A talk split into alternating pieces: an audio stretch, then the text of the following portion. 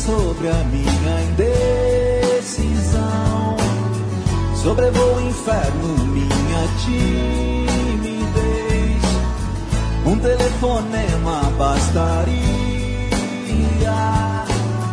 Passaria limpo a vida inteira.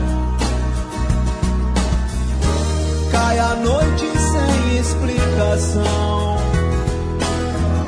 Sem fazer a ligação. Hora da canção em que eles dizem baby. Eu não soube o que dizer. A vida real. Olá galera, podcast 45 minutos, começando sua edição de número 431 e como disse aí Humberto Gessinger na abertura do nosso programa, a vida real, da real que volta a, a nos, nos assombrar não, né? Mas a se fazer presente aí nas nossas vidas, é, já que a gente está virando de uma vez por todas a chave e a gente volta à nossa programação normal depois de vivermos aí intensamente a Copa do Mundo, a gente volta à cobertura. Acabou as férias. Do igualmente emocionante Campeonato Brasileiro. Acabou as férias. Todo mundo voltou da Disneylandia. Voltou da. Disneylandia. E nesse programa aqui, galera, a gente vai fazer um audioguia Reloaded por, por eh, iniciativa, inclusive esse nome aqui, de Fred Figueiredo, que é o nosso consultor para assuntos de cultura pop, né, Fred? Então, meteu um Matrix aí na, na abertura do, no, no, no título do programa. É, É a única referência possível de ficção que, que Fred tem, né? Você já percebeu isso, né? É a única referência de Fred é, É recorrente, é, né? Matri- é Matrix. é recorrente, né? Ele já, ele assiste, tu assiste O Matrix? próximo é Revolution. Tu assiste, tu assiste? Assisti, assisti. Excepcional. Não, veja. O original, né? O- a- as duas sequências nem tanto, e os, e os periféricos são muito bons, né? Mas, é. O videogame é muito bom. Não, o, o, o Animatrix também, que eu tava Sensacional também. Sensacional. Tem vários desenhos, tem um minifilme, mas esse- essa referência de Fred já captou. Ele joga na mesma face, assim. Mas metemos aqui um audioguia Reloaded Mas e... em que momento? Um mini HB. Em que momento? O, porque o Reloaded, eu cresci.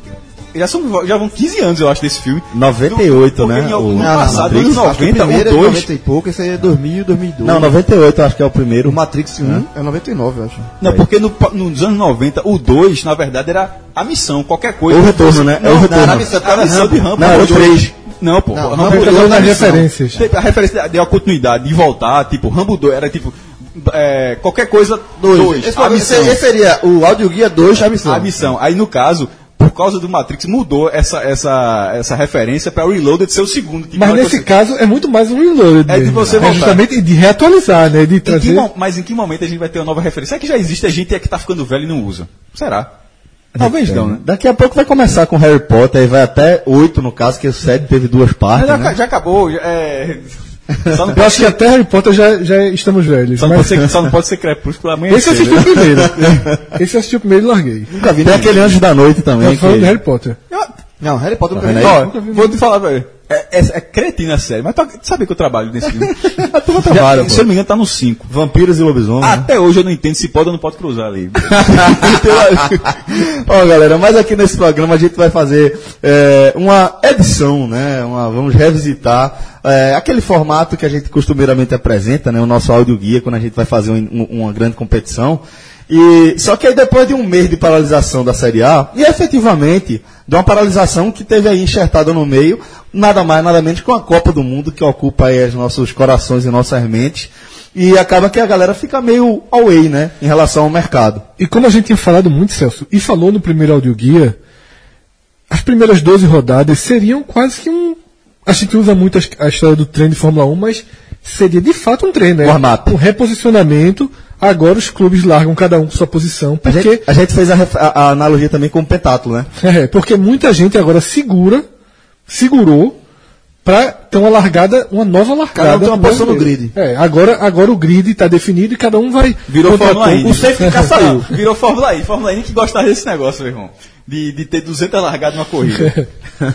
Porque dá uma animada, junta todo mundo de novo todo mundo. e, Não, vai pra confusão. Caiu uma, pena, caiu uma pena na pista. Não, cuspiu. Entra- Cara, cu, meu irmão, cuspiu. forma- é Indianápolis, cara, cuspiu. Cuspiu, essa- entra o safety amarela, car. amarela aqui.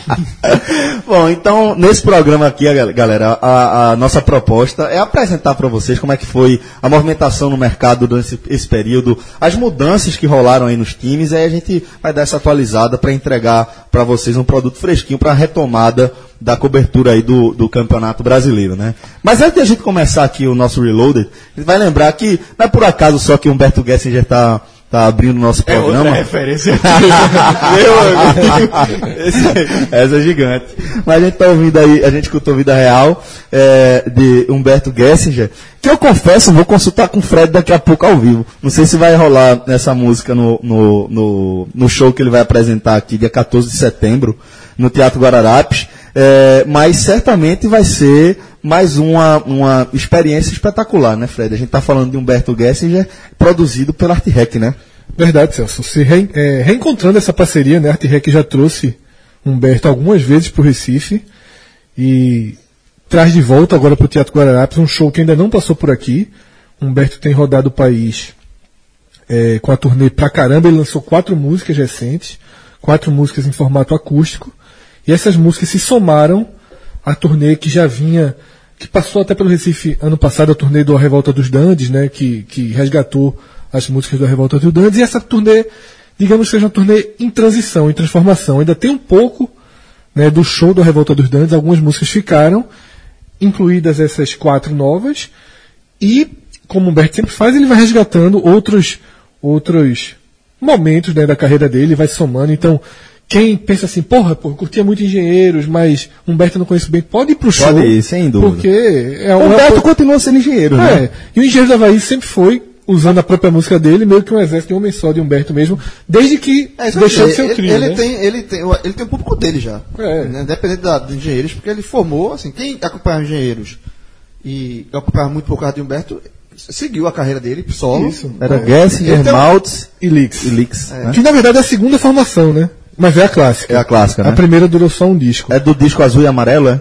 É, começou no Revolta dos Dantes e foi até o filme de guerra Canções de Amor. Que é um o- espetacular, É, que é o né? primeiro É acústico do Brasil. Antes da MTV iniciar o selo no país, eles fizeram com a Orquestra Sinfônica É uma obra de arte. É. Um- um- bem, bem ousada, né? Três músicas, é um disco todo acústico, mas três músicas com a Orquestra Sinfônica Brasileira, que é Ando Só, Exército de Homem Só e Mapas do Acaso. E, mas esse disco, assim, foi um acústico antes da hora, digamos assim. O Não, não estourou e, e- e- Mas o Humberto Guedes, eu acho que é um dos artistas que tem um público mais fiel, né? é, e É, renovado, é. né? Isso é que é o, o mais surpreendente. Você vai no show dele, é surpreendente a quantidade de gente nova. E gente velha também. E gente É velha. porque os velhos vão passando por Eu fui no show do Paralamas. Tu sabe que tá no gente velha, né? É, sem, eu sem a menor dúvida. Eu fui no show do Paralamas, eu fiquei meio até entristecido com o que eu vi no show. Eu espero que foi no show no Teatro Guararapes. Eu até fui com, com o ingresso Celso de última hora. Não fui, não queria, eu resolvi ir. É, cheguei na entrada gravando o telecast, nem lembro qual era o jogo. Mas eu tava gra- gravando o telecast na porta do, do show. Do teatro, né? E fiquei muito triste com a quantidade de gente. Né, Com a pouca quantidade de é, gente, Com a né? pouca quantidade de gente e com o perfil das pessoas ali. Uma falta de renovação, assim. uma banda espetacular, é, a maior banda do. Brasil, pra mim. Maior Pra mim, banda de rock é. do Brasil, sem dúvida. Assim, não é só o gosto, é assim, pra mim, olhando O- a fora, né? é, eu acho a maior banda do Brasil. Mas, só respondendo sua pergunta, Celso, Vida Real tá no, tá no repertório, ele Tá? tá, ele Ah, tá fazendo massa. um medley de Vida Real com Faz Parte. E é isso, né? Lembrando que Descontão, hein? desconto muito forte, você entra no site, muita gente se confunde um pouquinho no site da Eventim como usar o código. Você não vai digitar o código, tá? Preste atenção. Vai selecionar, Você escolhe o show, seja o de Humberto, seja o de Lenine agora. Agora, 27 de julho. Exatamente, Lenine vem antes, a gente tá revezando Lenine e Humberto. Exatamente, a, a gente tá reserv- revezando o Musicast Lenine e Humberto. Você escolhe o show. Tá mal, né? É, tá tra- tranquilo por hora. A Art Rec vai trazer também. É, fugiu o nome dele agora, Jorge Vecilo, mas aí não entrou aqui. A estratégia de divulgação, né? É, e você entra lá e marca, tá? O desconto, tá lá escrito, ouvinte, do po- é, é, tá lá, podcast 45, cupom de desconto. Você vai ter um, um- um- Uma caixinha caixinha selecionar. lá, você seleciona e aí já tem a transformação 45% de no desconto. valor do ingresso, o preço de inteira, mas quantos ingressos quiser. Tá? Você não precisa entrar uma vez, comprar, voltar e comprar, não. Se você já quiser comprar os dois mil ingressos no teatro, não tem mais os dois mil, porque já estão sendo bem vendidos, mas ainda tem aí ingresso para todo mundo. Então você entra, compra três, compra quatro, faz a frente, como nosso amigo Relógio já fez a frente, vai para Lenine. Vai, vai. Tá fazendo- a casa, fazendo a Então, fundação. Aprendeu com o João, né? Não por acaso, a gente descobriu um ela aí familiar entre ele e João. É. Mas ficou puto comigo na Copa. Ele era da geração belga. É um dos da geração belga, ficou putinho. Disse que ia deixar de seguir, beleza, mas se tá seguindo. Taca porra. o cara aguenta João por tudo nessa vida. A geração belga, se ele for suíço, né? Porque é relógio, alguma coisa do time, mas tá, tá careado com. Vou mandar o nome dele pra chocolate. então batata com canivete, porra. Batata frita. Ah, não, batata é verdade, canivete é suíço. Acabou a Copa, a turma sossegou e fez. Não sabia que tinha tanto belga em Pernambuco, não. Não vai sossegar contigo, João, até agosto. Fica tranquilo. Ah, é, vai. Ó, galera, mas aí, aí fica a lembrança, vai lá no eventinho.com.br. 15 de agosto. Como é? Aí fica nervoso. Eventim.com.br, daqui para lá o, o Agamenon tá de volta. Eventim.com.br e escolhe lá, seleciona o nosso código para ter 45% de desconto em um desses dois shows. É, mas por falar aí em data, né, a gente tá, tá pedindo para você selecionar uma dessas duas datas, ou do, de Lenine ou de Humberto Gessinger, a gente já, já, já, já pode dar quanto de spoiler aqui, hein, Fred? Nesse Só a data. momento, só 4 de agosto. Save the date. Mas na frente do programa a gente vai falar um pouquinho mais. Ou seja, antes a turma voltar a ficar puta comigo, né? 4 de agosto, é despedida. Galera, Último abraço a João, dia Salve a 4 de agosto. 4 de agosto. Salve essa data aí, tá bom? É, bom, então vamos começar aqui a falar de futebol, falar, é, fazer esse, começar esse programa falando da Série A, né? É, antes de a gente começar o campeonato, a gente, como a gente faz costumeiramente, a gente meio que saiu fatiando a competição entre os times, distribu- distribuindo os times em grupos, né? A gente É um chamou clássico já do podcast. é, é um clássico. A gente chamou o grupo lá de cima de G8 dessa vez. A gente lembra que esse número é, varia bastante, depende da Já foi competição. G8, G10. Já foi G11. Né? Teve uma temporada que foi G11. Então a gente tá vendo aí, colocou. G12 nunca, né? G12 jamais. G12 Se jamais. for é com o Atlético Paranaense. G12 jamais. Isso, isso é proibido aqui. Tá fazendo é. por merecer. Não, Jorge. Não faz, pô.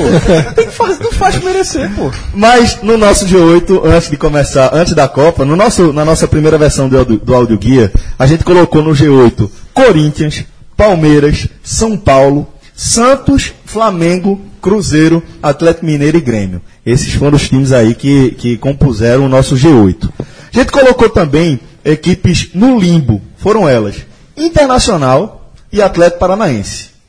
É, e no, na- na- na- no, talvez no grupo, no recorte mais nervoso dessa competição. Esse mudou de nome, era Z, mas esse novo nome é fantástico. Exatamente, era o, o- no caso, Z10, né? Já Seria foi o Z10, já foi- é. Z9, Z, já foi Z11. Z10 é muito nervoso. Por isso que ele mudou de E nome. aí virou nervosão.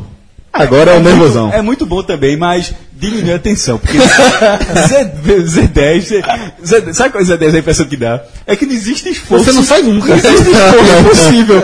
Só o cara com. Ó? Pode remar, remar, remar. Pode dar uma abraçada aí. Se não chegar ali na metade do caminho, Ó, tu tá irmão? Tu tá ali em nono. Cai isso pro Não, Z10. não existe Cai isso pro Z10. Z10, não existe felicidade. Não existe, não. Não existe, não existe Por felicidade. exemplo, É por isso que eu acho nervosão, mas adequado. mas, mas só, nervosão, é- mas veja é- como o é Z10 ele é ótimo real. Os dois nomes são reais, viu? Porque o esporte hoje é sétimo. Mas o esporte segue no Z10, não sai não. Não é porque é sétimo que saiu do Z10, não. Não tá no G10 não, é sério no Continua G10. no Nevozão. Pois é. O grupo do nervosão, os nervosões são Fluminense, Vasco e Botafogo. Eram, né? Na abertura do Isso, Brasil. isso, lembrando, na abertura do brasileiro, no nosso, nossa versão é, alfa do áudio guia 2018. Fluminense, Vasco e Botafogo, Esporte Bahia, Vitória e Chapecoense, América Mineiro e Ceará. Né? Os nervosões. Ceará. E a gente, nesta temporada 2018, só contou com uma Minardi na nossa linha de largada, que é o Paraná. E aí houve um debate, vamos isso sempre é lembrar isso. Rafael forçou aqui um debate, não, tem que ter dois, tem que ter dois. Tem o segundo piloto E se né? jogou uma discussão, e a gente dividiu aqui, eu não lembro qual, quem deu a opinião, quais foram as opiniões, mas se dividiu entre Ceará e Sport no América Eu Mineiro. lembro, eu lembro bem, O eu Sport lembro. Ceará e América Mineiro. É. Eu lembro. Ah, o América Mineiro também foi. Mas é, eu e Fred Colocamos Ceará. Ceará.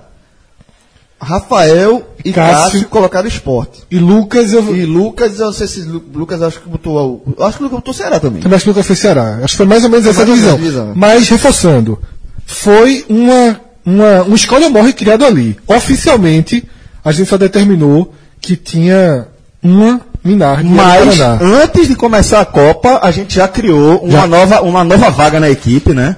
Houve uma troca ali, a, a- o Ceará deixou de ser Sauber e, virou Minardi. e virou Minardi, caiu pra Minardi, né? quando dois pneus furados. Quando parou a Copa do Mundo, o Nervosão já tinha perdido. Não, o Ceará desceu do carro, foi ali comprar um biscoito. Cadê Quando o vai- Cássio? Cadê meu carro? O Nervosão, o Cadê cara, meu carro? o cara pode Aí sair. sobrou só esse aqui. só tem esse, pô, cadê? Mas cadê o pneu? Não, só tem esse. Mas tá faltando um pneu. Não, vou procurar. Quando voltou, só tinha dois pneus. Aí, caralho, eu vou entrar nessa Virou, moto, virou moto. Não, a, Mi- a, Mi- a Minardi. Moto GP. a Minardi, Ceará, Ceará é Fusca, meu irmão. Fusca. João, eh, ninguém começa essa conversa não. Na segunda-feira, faltam dois dias. Ninguém, Não, não. meu irmão. Estou usando isso pela, pela campanha do Ceará, pô. Mas, mas é isso mesmo, assim. Eu não como essa conversa. É a maldade pela maldade, É, né? não- É a maldade pela maldade. Mas, pô. mas no fundo, no fundo, tá todo mundo preparado. Mas enfim, essa, essa foi uma mudança que já tinha sido carimbada.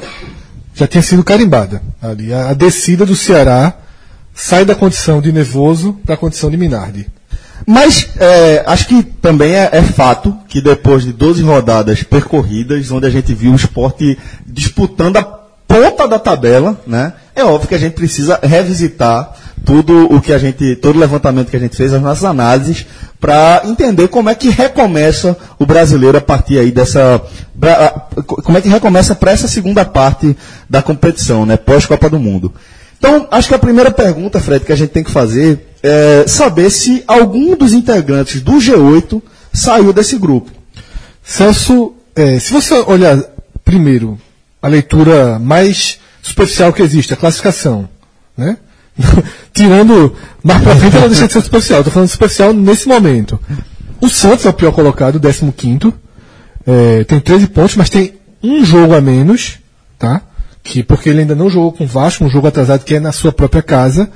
E ele seria o clube que estaria em xeque. Porém, eu não tiro, tá? Eu acho que o Santos não, não entra no contexto do Nevozão. Que qual é o contexto do Nevozão? São os times que têm como primeiro e grande objetivo a permanência. Depois que eles conseguem a permanência, é que eles reavaliam sua visão de campeonato. Eu não considero o Santos um time que tem como meta inicial o, a, a sobrevivência, a permanência. Então, para mim, G- do- os, oito, os oito que estavam no G8, eles se mantêm e talvez, já entrando para o limbo, a mudança que exista é a transformação em G9.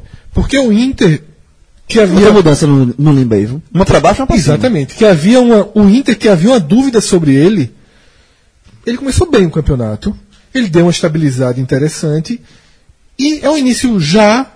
Já tem, se não me engano, eu vou até olhar aqui. Quatro colocados. É, tem 22, 22 pontos já. pontos, Então, colocados. assim, já caminhou com quase metade do que precisa em 12 rodadas. Aí você, Já- você já muda de 44, patamar, né? 45 pontos, você, a chance de permanecer é enorme. Então, assim, com 12 rodadas. Não, é, eu, eu acho que, na verdade, o- a mudança é que não existe mais limbo. é exatamente, o limbo se do, do primeiro, do primeiro do guia que a gente tá- gravou e, e esse, é que não existe mais limbo, porque o limbo a gente colocou Inter e Atlético. Inter e né? Atlético Paranaense. Tá concordo- muito claro, né? Que, o que um tá na parte de cima e outro tá na parte de baixo. é, né? E um virou G9, criou o G9, acho que o, que o Inter não, não cai mais, assim, não tem esse. Porque, na verdade, a gente colocou o Inter muito pelo rebaixamento de 2016 ainda, né? Mas o Inter não é um time de, de, de brigar com rebaixamento. Tradicionalmente não é esse o caminho do Inter. O Inter pode não fazer campanha de título. Mas é, o rebaixamento do, do Inter de É, 2016. mas chegou muito mal, né? Chegou muito mal no É, início não. do brasileiro. Ter perdido tua vitória, pô. É, na mas- Copa do Brasil. Sim, sim, É, sim. mas a gente, tanto é que a gente colocou no limbo. Na dúvida, saber Na como ele dúvida, viria. é. viria, E né? aí eu acho que o, o In- o Inter está fazendo jus ao tamanho do, clube. O Inter é um clube gigante. Ainda que Então, me é surpreenda, tá? Eu não imaginava que o. Não, que o- não, é. é, é, o Tá no quarto- G4 hoje, Não, né? o quarto colocado é, é- é surpreendente, mas assim, ele cair de novo seria mais surpresa ainda. É. Porque não é, não é do feito do Não, não é, não, não, eu. eu. Para acontecer isso, tinha que estar com o nível de desorganização do Vasco, que foi esse bate e volta. O Inter, na verdade, a primeira queda, o esforço, veio, o esforço foi muito grande. O Vasco não. O Vasco foi um, um- um- a queda de um período curto. Não, não. Diga assim, o início do rebaixamento do Vasco, do, do primeiro rebaixamento, ou seja, era o clube decaindo. O Inter, na verdade, o primeiro rebaixamento é tratado como surpresa, tipo, o, o clube se esforçou muito no mau sentido para ser Ele rebaixado. apagou, ele passou 19 jogos sem vencer, né? Chegou a e- ser líder, né? é, e aí, o outro, o outro clube que deixou de ser limbo é o Atlético Paranaense, né? Porque a gente também a gente respeita muito o Atlético Paranaense aqui, que é um clube também. Tanto que a gente diferencia ele de esportes, de Bahia. Pô, a, grande discussão com o Botafogo. A gente, sempre, a gente sempre fala que se existe um G12, Seria o integrante, o, o clube que provoca a existência desse G12 é, o Atlético Paranaense. é, né? exatamente. Mas ainda assim a gente coloca, só para deixar claro, a gente não sempre- cria esse sempre G12, né? É. É, e, mas o, o, o efeito Fernando Diniz foi devastador. O efeito toquinho, toquinho, toquinho e fumo foi devastador. E o, o, o Atlético Paranaense hoje é o vice-lanterna, tem nove pontos só. Então, com 12 rodadas, ter você ter nove pontos. Ele E não jogando nada. né? Jogando nada, não. Aquele joguinho de toquinho miserável, toquinho, toquinho, fumo, que o pai de toquinho, toquinho, fumo perdeu, que a Espanha se lascou na Copa. Toquinho, toquinho, fumo. E, que o pai, o pai desse esquema levou fumo na Copa, né, que a Espanha. Quem é o pai? A Espanha. Não, É. o pai é o, tem que ser o treinador. Quem seria o treinador? Guardiola, né? Guardiola. O pai desse, desse conceito é Guardiola. E né? aí, é, Fernando Diniz, que não é Guardiola, insistiu muito. O Atlético Paranaense está com um déficit muito grande de pontos e aí entra no grupo do Nevozão. É, é in- inevitável isso. Bem, é, todo mundo sabe que, que o, o foco aqui do 45 minutos, obviamente, é o nervosão, né? O campeonato que se disputa ali pelas equipes que integram o nervosão. Mas é importante também a gente dar uma atualizada no que aconteceu no bloco dos clubes que disputam diretamente o título e as vagas para a fase de grupo da Libertadores, até para a gente também se respaldar para falar do nervosão, porque a turma lá de cima também é, é adversária, né? Agora, detalhe, Celso. É pedra- não, a turma é a pedra no caminho, né? Os clubes são nervosos. Nós somos nervosos pra falar do nervosão. Mas nervoso mesmo é ouvinte. O cara agora ficou triste. Foi. Cara, porra, G9 agora. Eu quero vir logo a confusão. Mas aguenta aí 10, 15 minutinhos. E faz parte. Faz E parte até vai, pra vai enfrentar esses times. É, Exatamente. vai estar Não tem inserido. como fugir, né? Exatamente. É para você saber o tamanho da pedra que tá vindo por aí. É, não é todo jogo você, né? não é todo jogo que você tem que mandar e-mail também não, pô. É, pô, tirar um pouco Aí é foda, nove, pô, nove jogos, esse jogo aqui eu quero e-mail, no, nove e-mail. Nove e-mail, né? Encher a caixa de, de, da CBF. Não dá. Não dá não. Vai ter que encarar. Figueiredo, mas Inclusive, é uma, é uma evolução. Em algum momento a gente vai ter que evoluir cota de e-mails. Não dá pra realmente não dá pra mandar e-mail pra todo mundo, não, senão não joga o campeonato. Tem jogo, né? Assim, assim, ó, e-mail, e-mail, vou ter que ir. Vou ir, vou gastar, vou gastar essa passagemzinha.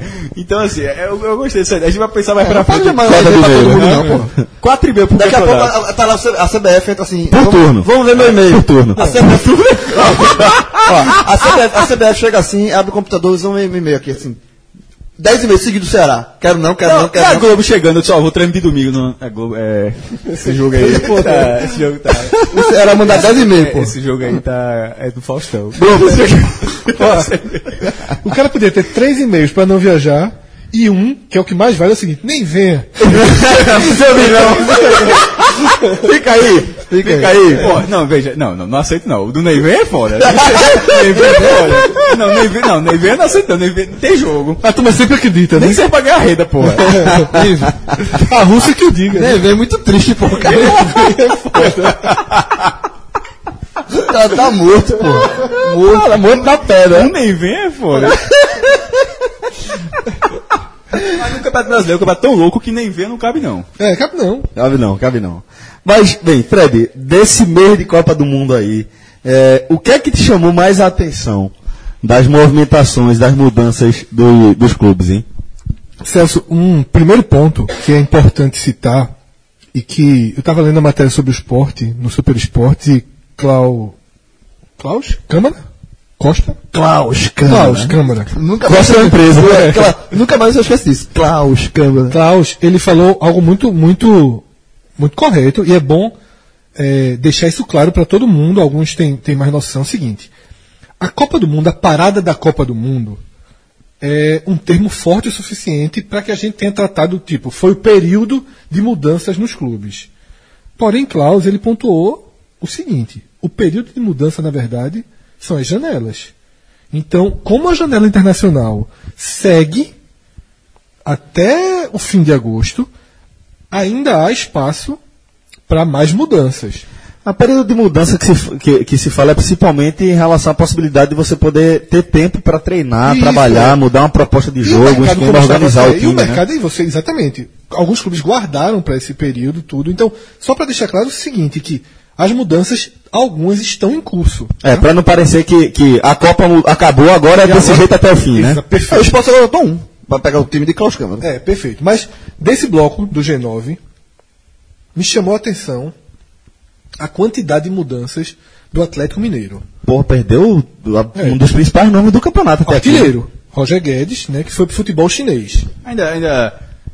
Ele, ele podia ter saído antes, na verdade, né? É, segurou, perdeu. Detalhe, Roger que pertence ao Palmeiras, foi o Palmeiras que fez a venda. E a compensação pro Atlético foi de. Cássio que gosta de números, Cássio. A compensação pro Atlético foi de 11 milhões e 300 mil Reais. reais. 2,5 milhões de O- euros. o- a taxa de vitrine do Atlético Mineiro, porque É. o passe é, é do Palmeiras. né? Exatamente. O É o acordo Palmeiras pra. que, que chamou- que chamaram de compensação técnica. Não, eu acho justo. É, eu acho, acho relativamente justo um Não, clube mas é ser porque- ressarcido dessa forma Não, por perder sua principal peça no meio da Não, competição. né? contrata, existe, existem é, uma infinidade de formas de você fazer um contrato. Isso. É, você pode.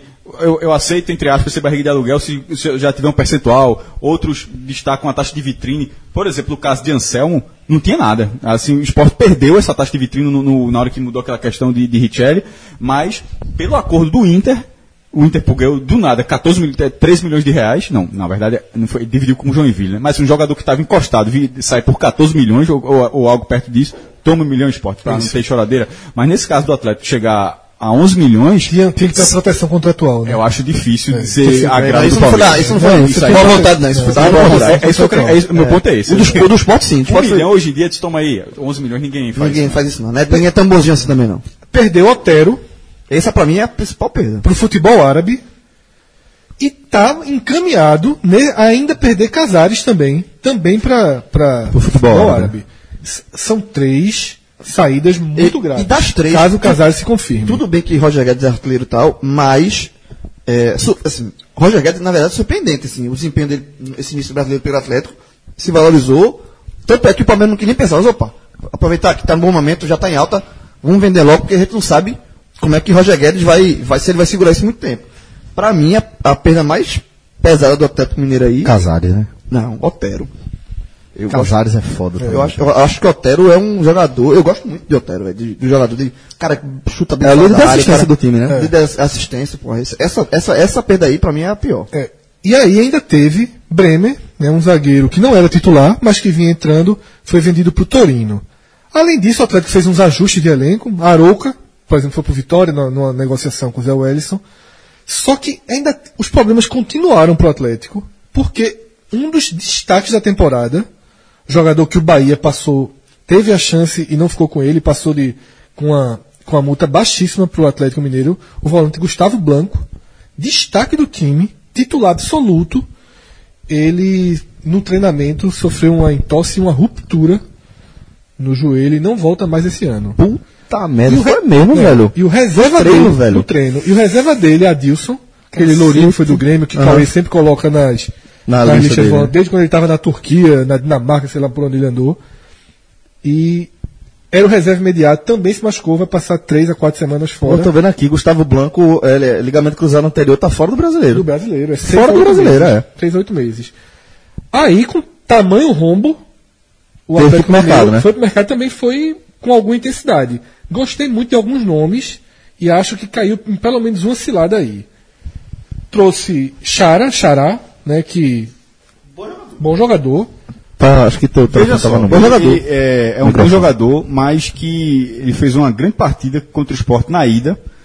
é, Barranquilha, né? É. Do Júnior Barranquilha, pela Copa Sul-Americana. Contra o Flamengo já não. Chegou a ser convocado nas Ele foi eliminatórias. mas- mas- não era titular. Mas Ele não ele- foi pra Copa, Ele, mas ele foi- fica, assim, a gente vai, pelo menos assim.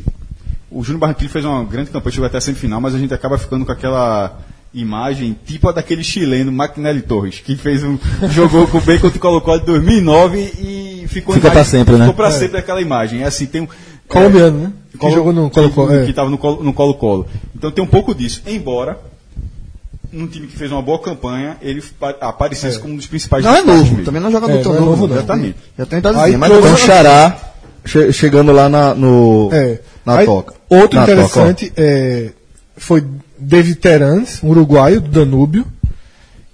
Zé Wellison. Bom volante, mim é muito bom Muito bom volante do. Vitória. O Vitória fez essa negociação envolvendo a Uruca. Pronto. Ponto. O outro centroavante que eles trouxeram, esse eu achei muito mal escolhido. Que foi Denilson. Do Vitória também. Já estava esgotando no Vitória. Chegou no Vitória fazendo os gols, mas já estava. É, Vitor Vilar e Cássio Cardoso tem até o apelido dele, que, que não se. de algum termo que. Sobre excesso de perna, que é um termo lá baiano que não se usa aqui. E aí depois foram outros jogadores, né, de menor importância. Leandrinho, atacante promissor que estava no Napoli, e Edinho, que deu uma quebrada no Fortaleza. Fortaleza, inclusive, foi atingido por mísseis aí durante a parada da Copa. Perdeu natural, né? jogos, é, e perdeu jogadores. atingido de todo lado, dentro do campo, Foi. fora. A é, o Fortaleza. A gente não tem Série B, não, né? Hoje não. Nesse, Não. Então, só o velho. Meu amigo, o Fortaleza tá. A gente. Ainda bem que não desce o cedo, João. Essa, essa, essa o, você. o selo, o selo tem que ter essa- critério pra dar. Não, mas essa, não. não, até porque não, senão todo mundo dizia, ia dizer que a culpa era sua. O time era líder, assim, com um quilômetro na frente. Tem o nervosão, era o tranquilão a campanha de Fortaleza. Perdeu quatro dos últimos seis jogos. Só isso. Pronto, Celso. Pode, pode levar um X na rodada. É, contra o CSA. Contra o né? CSA. O Atlético Mineiro, pra mim, é o time mais que mais perdeu. mexeu. Que mais mexeu. Agora, tem outras coisas importantes. A gente pode jogar aqui na mesa o Flamengo. Vinícius Júnior já estava vendido, mas saiu. E Viseu. São duas Porra, saídas velho. consideráveis. Agora, eu não acho. Eu acho que Vinícius Júnior, eu não sei a visão de vocês, é uma, é uma ausência significativa, mas a médio prazo. Eu não acho que ele é Não, acho que já tá jogando, acho que já tá jogando. A, a questão de Acho Vinícius que é Júnior. decisivo pro título. eu acho Ele- não, eu, eu acho acho, que eu acho que ele- o papel do Vinícius Júnior no Flamengo é muito importante, porque é, você sabe que eu gosto muito desse jogador, que é o jogador que quebra linhas. Né? É, Vinícius é um jogador que ele consegue conduzir a bola até o campo de ataque do, do Flamengo. Ele é um jogador de último passe. Né? E não é um jogador só de dar o último passe. É um jogador que cria a circunstância para o último passe. Eu acho que, que o Flamengo perde sim com, com a saída de Vinícius Júnior, já esperada há muito tempo, né? até adiada de alguma forma. é porque ele não foi só porque ele era menor de idade, né? É. Isso. Aí ele te- te- esperou completar 18 anos, e aí o Real Madrid pagou uma fortuna, e aí não tinha por que também ficar, jogador ficar jogando no Brasil vendido já até o final do brasileiro. Mas para o Flamengo, que é o líder do campeonato, eu acho que Vinícius Júnior, ele. Essa temporada já era a temporada dele de ser destaque. Ele Já vinha sendo. Não, Começou porque ano, é. ano passado não foi. Não, foi. não. Ano passado era no ano reserva, passado estava dentro daquela circunst... da, da- daquele cenário absolutamente é, é, explicável, normal, de é, pô, fiz uma negociação milionária, fiz um, um, um, um, acerto aqui com o clube mais poderoso do mundo, contratar um jogador da minha base e vou botar o cara na vitrine. Botar o cara para jogar, fazer o cara evoluir o futebol dele. Ele, ele ainda era reserva. Mas aqui, nesse ano, ele, ele já, já, já era talvez o principal jogador do Flamengo na, na temporada. E a perda dele é, é sentido assim.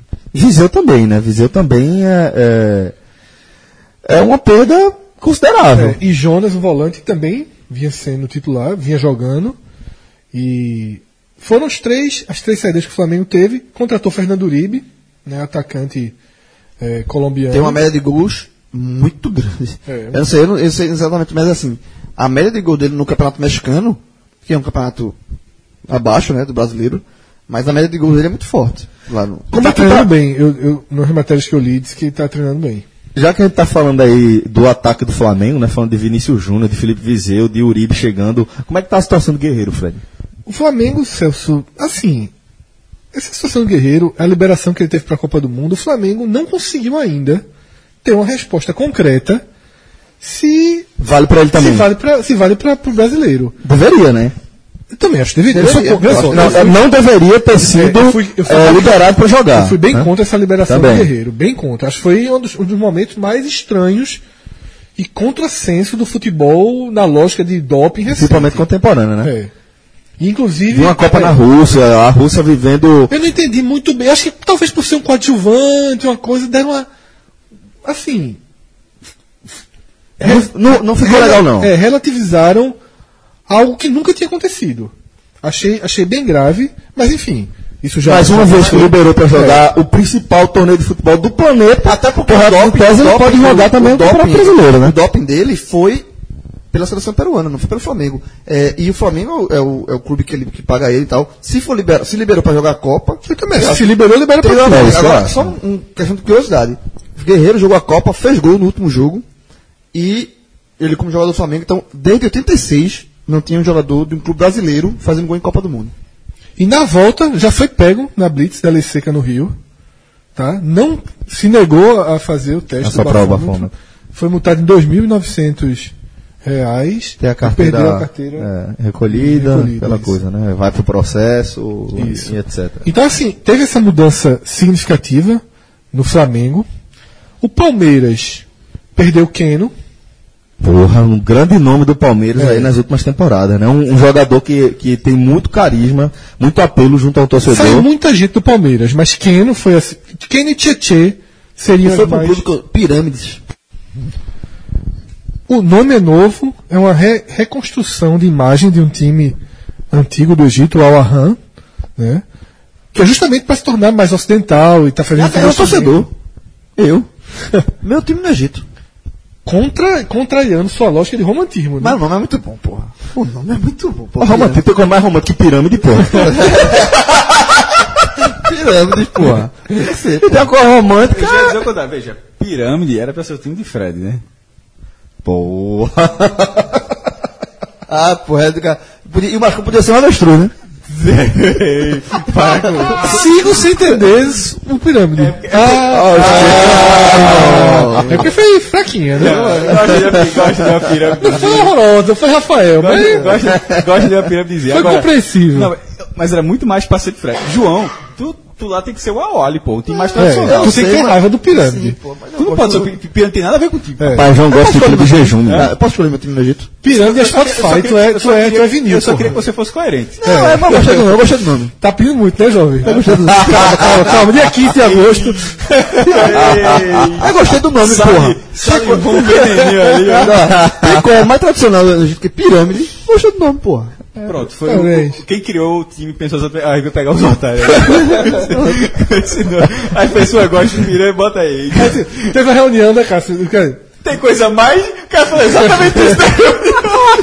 Aí Tem coisa mais. Tinha duas opções, camelo e pirâmide. Eu, cara, camelo, Se pirâmide. o, se o mascote for o camelo, na vida eu vou usar a camisa. Se criarem um time camelo, clássico camelo vs pirâmide, meu amigo. É, então, assim, aí, Alberto Valentim, né, que foi retirado do Botafogo, a gente vai debater mais pra frente, Foi o quê, menino? foi tirado do Botafogo, né? Ah, eu entendi. O, o Pirâmide foi o primeiro, o Pirâmide contratou o Alberto Valentim, aí ele foi fazendo um. passando um trator no futebol brasileiro.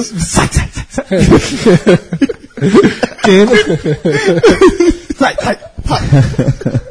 então, Keno é, um, pra mim, um, um, um, desfalque grande do Palmeiras. Tietchan em menor grau. Aí teve vários outros jogadores que o Palmeiras. grau, Palmeiras tem aquele comparado, com, absurdo, né? comparado com Keno, É. eu diria um grau irrelevante, na Isso, verdade. é, quase irrelevante. Porque Keno era titular e destaque, Tietchan teve uma temporada boa, aliás, quando chegou a ser apontado como um dos ou melhor volante do, do país, mas ele caiu, ele perdeu espaço no Cotado Palmeiras. pra seleção. Não, tudinho. Mas perdeu espaço valendo. Cotado dentro do pra próprio Copa, Palmeiras. né? Não, ele perdeu espaço, não foi no cenário nacional, foi dentro do próprio Palmeiras. Foi. Isso. E Dudu balançou, mas até agora fica. Ficou, né? Mas aí eu acho que é, tem relação com a própria saída de Keno. É, um Palmeiras, outro, tem, né? o Palmeiras É. tem muito faixa. É. Então na hora que. é, Nem tanto o Palmeiras, né? então, mas nesse momento, se desfazer dos dois para um clube daquele investimento não, não, faz o, não faz sentido. É. Até que tá pressionado por título esse ano, né? Tá muito pressionado por título. Por conta do investimento, Não, né? não. Meu irmão, veja, o time foi. Desde 2018, pô. O time foi.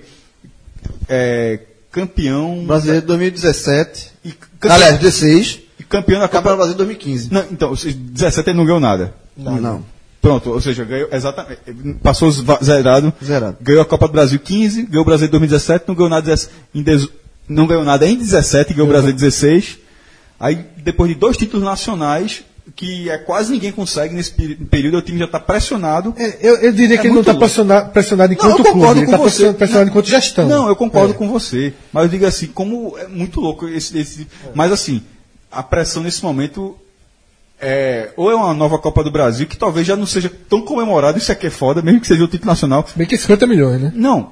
É, tem, tem, é, ou seja, mais pelo valor do que pelo título, né? Isso- vai dar Mas uma 50 milhões a final, né? O dinheiro a gente já chegou a calcular mais de 80. né? 68, 68, né? 0,7. É, a, na, na pressão maior do Palmeiras, mais do que título, é pressão pela Libertadores. Isso, ela, muito maior, ela tem um- muito ela- maior. ela é uma pressão Muito maior. com nome. É, e aí só chegou Nico Freire, zagueiro, tava no futebol holandês, e Vitinho, tava no Barcelona B. Assim, pouco. A tendência, eu acho aí que em agosto o Palmeiras faz um estrago maior no mercado. É, o Palmeiras tem, tem bala na agulha, né? Tem elenco também, tem onde buscar peças de reposição. É, mas sem dúvida também acho, viu, Fred, que, que a, a, a, a, ida do Palmeiras ao mercado ainda está longe de acabar. Com a ausência de um jogador do peso de Keno, principalmente porque é o tipo de jogador que você precisa dar uma satisfação à torcida. É um jogador que tinha muita identificação com a torcida do Palmeiras, que tinha o nome cantado basicamente toda, toda a partida. Um jogador que viveu uma fase espetacular enquanto teve é, é, no, no palestra, né? É, jogando é, com muita entrega, com muita velocidade, fazendo gol, dando assistência. Então vinha sendo uma das referências do Palmeiras aí nos últimos anos e, e acho que com isso dá pra gente cravar que o Palmeiras vai, vai forte ainda no mercado pra- pra cobrir essa ausência. Aí, outra, outro clube com, algum- com uma mudança relevante, mas bem esperada. O Grêmio perdeu o Arthur pro Barcelona, É, mas já perda, estava é, mas é uma perda bem pesada. grande, é. Já, tá- já era esperada. É, a outra saída do Grêmio é irrelevante, foi Henrique Almeida emprestado. foi até A- Arthur é, chegou com no Barcelona com uma moral que eu, assim, eu não esperava que ele chegasse com tanta moral. Ele chegou com uma moral no Barcelona a ser titular. pra ser grande. É. Até porque negociou o Paulinho, né? Abriu a vaga. É, chegou, chegou, chegou com moral grande. E é um, e é um baita jogador. Olha, gostei dos reforços do Grêmio. Marinho, Ex-Náutico, Vitória, exatamente, tava na China, tava né? na China. Se repetir o nível que jogou no Vitória, é um puta reforço pro Grêmio. É. É, e Lincoln Meia, bom jogador também, estava no futebol turco, o Grêmio conseguiu importar. Então, Marinho, Marinho viveu com, com um problema de lesões, né? Conviveu com muitas lesões musculares ao longo da, mesmo. da- ao longo da carreira. Isso que acabou atrapalhando ele, mas realmente aquela, aquele período dele no Vitória foi uma ponta. é o Marinho que vale a pena. É, é um ponto completamente fora da curva na- dentro da carreira dele pelo, pelo aproveitamento ali do desempenho. Um jogador decisivo em todas as partidas, agudo, fazendo gol, dando assistência, sofrendo pênalti. Então, Ele teve, ele teve outros bons momentos, vários bons, bons momentos, eu diria. Ele chegou, é, é, sempre conviveu muito com lesão, mas É, esse é o problema, né? ele jogou bem no Ceará, jogou bem Cruzeiro, no Náutico, né? bem no É, Vitória. jogou bem no, bem no Ceará também. Então, É. então assim, ele, ele é, talvez acho que não tanto no Cruzeiro. No que foi pro Cruzeiro, do Cruzeiro foi emprestado É. pro Vitória, né? Mas assim, ele teve bo- várias boas passagens. A do Vitória, no, no- no final, era nível de seleção do campeonato. Agora, a passagem dele curta pela China é um reforço, um reforço bom pro Grêmio. Acho que o Grêmio já tem outros jogadores com essa característica. Ele não é a mesma característica de André. Se fosse pra, é, se discute muito a saída de André e tal, ou seja, não acho que seria mas encaixa bem no, no esquema de Renato, não, não tô porra. falando de esquema, não, tô falando de, da peça. espe- Tipo, Aham. Marinho não chega com a característica de André. Tipo, né, não, é, não é quadrado por quadrado. Tá chegando Chega pra jogar no lado. um- uma bola por um quadrado. Então, É, assim, não, é. Porque se um chegar pro outro sair, não, não- é, ou seja, o elenco ganhou mais num, em um determinado aspecto. Agora, embora no outro tem Jael e tem Brocador. Né? Isso. Que a briga por posição é André já é brocador. Marinho, inclusive, como, como o Everton tá machucado, ele tá treinando no lugar de Everton. Já jo- jogar contra o Atlético Mineiro. E, e o, esquema do, o esquema do Grêmio, na verdade, ele, ele demanda muito os pontas. Isso. Ele, ele precisa muito dos, jo- dos jogadores abertos. Então, é, é o ideal é que você tenha peças é, do, do time principal com muita qualidade e reforços e reforços à altura, porque o Grêmio vai trabalhar muito forte com o Libertadores de novo. É, o- é, é o campeonato preferido dos caras, tipo com o São Paulo. Tem a Copa do Brasil também, que a largada foi muito boa, já, ou seja, já começa nas oitavas, já joga nas oitavas, tirando o, o- o Goiás. Classificou, já jogou a ida e a volta, não foi? Então, assim, já está nas quartas de final, ou seja, são oito jogos para ser campeão da Copa do Brasil. E desempatar com o Cruzeiro, até porque o Cruzeiro foi penta, né? Então, assim, é, o Grêmio deu uma patinada no Campeonato Brasileiro, talvez busque ainda, porque vai ver o quanto de fôlego tem esse Flamengo, mas Marinho, para esse momento do Grêmio, é um reforço muito interessante. Pois é, e concordo e acho inclusive que de fato vai encaixar como uma luva no esquema de, de Renato. Um jogador muito rápido, muito agudo e bem decisivo. Se voltar é, perto da fase que estava antes de ir para a China, volta destruindo. E aí, seguindo é, essa nossa lista que a gente está fazendo das saídas e chegadas mais relevantes, eu citaria que o Corinthians perdeu três titulares, Balbuena, uma saída pesada, Essa é a mais pesada. é, Maicon e City Clay, né? e para mim não contratou ainda é, no mesmo peso, contratou Jonatas e, e Danilo Avelar, então assim, é um time que já vinha com alguma dificuldade e deve retom- retomar com, também com um grau de dificuldade grande. E o São Paulo perdeu dois jogadores que considero importantes também, Petros e Cueva. E chegou para compor, mas não posição por posição, porque na verdade são outras posições, João Rojas, né, é um argentino, e Bruno Pérez, que estava no. Cueva é uma, uma- é uma baixa interessante. Só que ele tá tão sem moral no São Paulo e assim, é quase que foi um alívio. É, resolveu um problema, né? Resolveu um problema, há, um tempo, verdade. há um tempo o Cueva já era um problema, um para São Paulo. né? Ele já foi um alívio. Ele, ele, ele, É, ele sair. E Petros, Petros era líder do, do Isso, grupo, então exatamente. Petros sente falta. Bom, então para fechar esse bloco, nada mais natural do que a gente falar do Santos, né? A gente aprendeu, a gente clássico. aprendeu essa ordem aí com os É um programas clássico. nacionais. É um né? clássico, é um clássico. O Sport ESPN, TV, né? Sport TV, é. Terminando o programa ali, aperreio. E o Santos? É, vou- no próximo Porque eu bloco. digo a coisa a você, porque a briga com o Sport TV, porque o Sport TV fiz que fala, os outros não falam. Esse é o peso. São Paulo, Corinthians, Palmeiras. No próximo bloco aí, o Santos. Não, não. É no final do bloco, né? No próximo bloco, vamos falar mais um pouco do Corinthians, um pouco do São Paulo, mais um pouquinho do São do, do- Não, pô, depois e agora, primeiro, Santos. primeiro bloco, futebol paulista, segundo bloco, futebol carioca, terceiro bloco, Santos, Grêmio. é foda. Atlético e Cruzeiro. É, essa- Santos essa trouxe é o clássica. jogador do Copa do Mundo, né?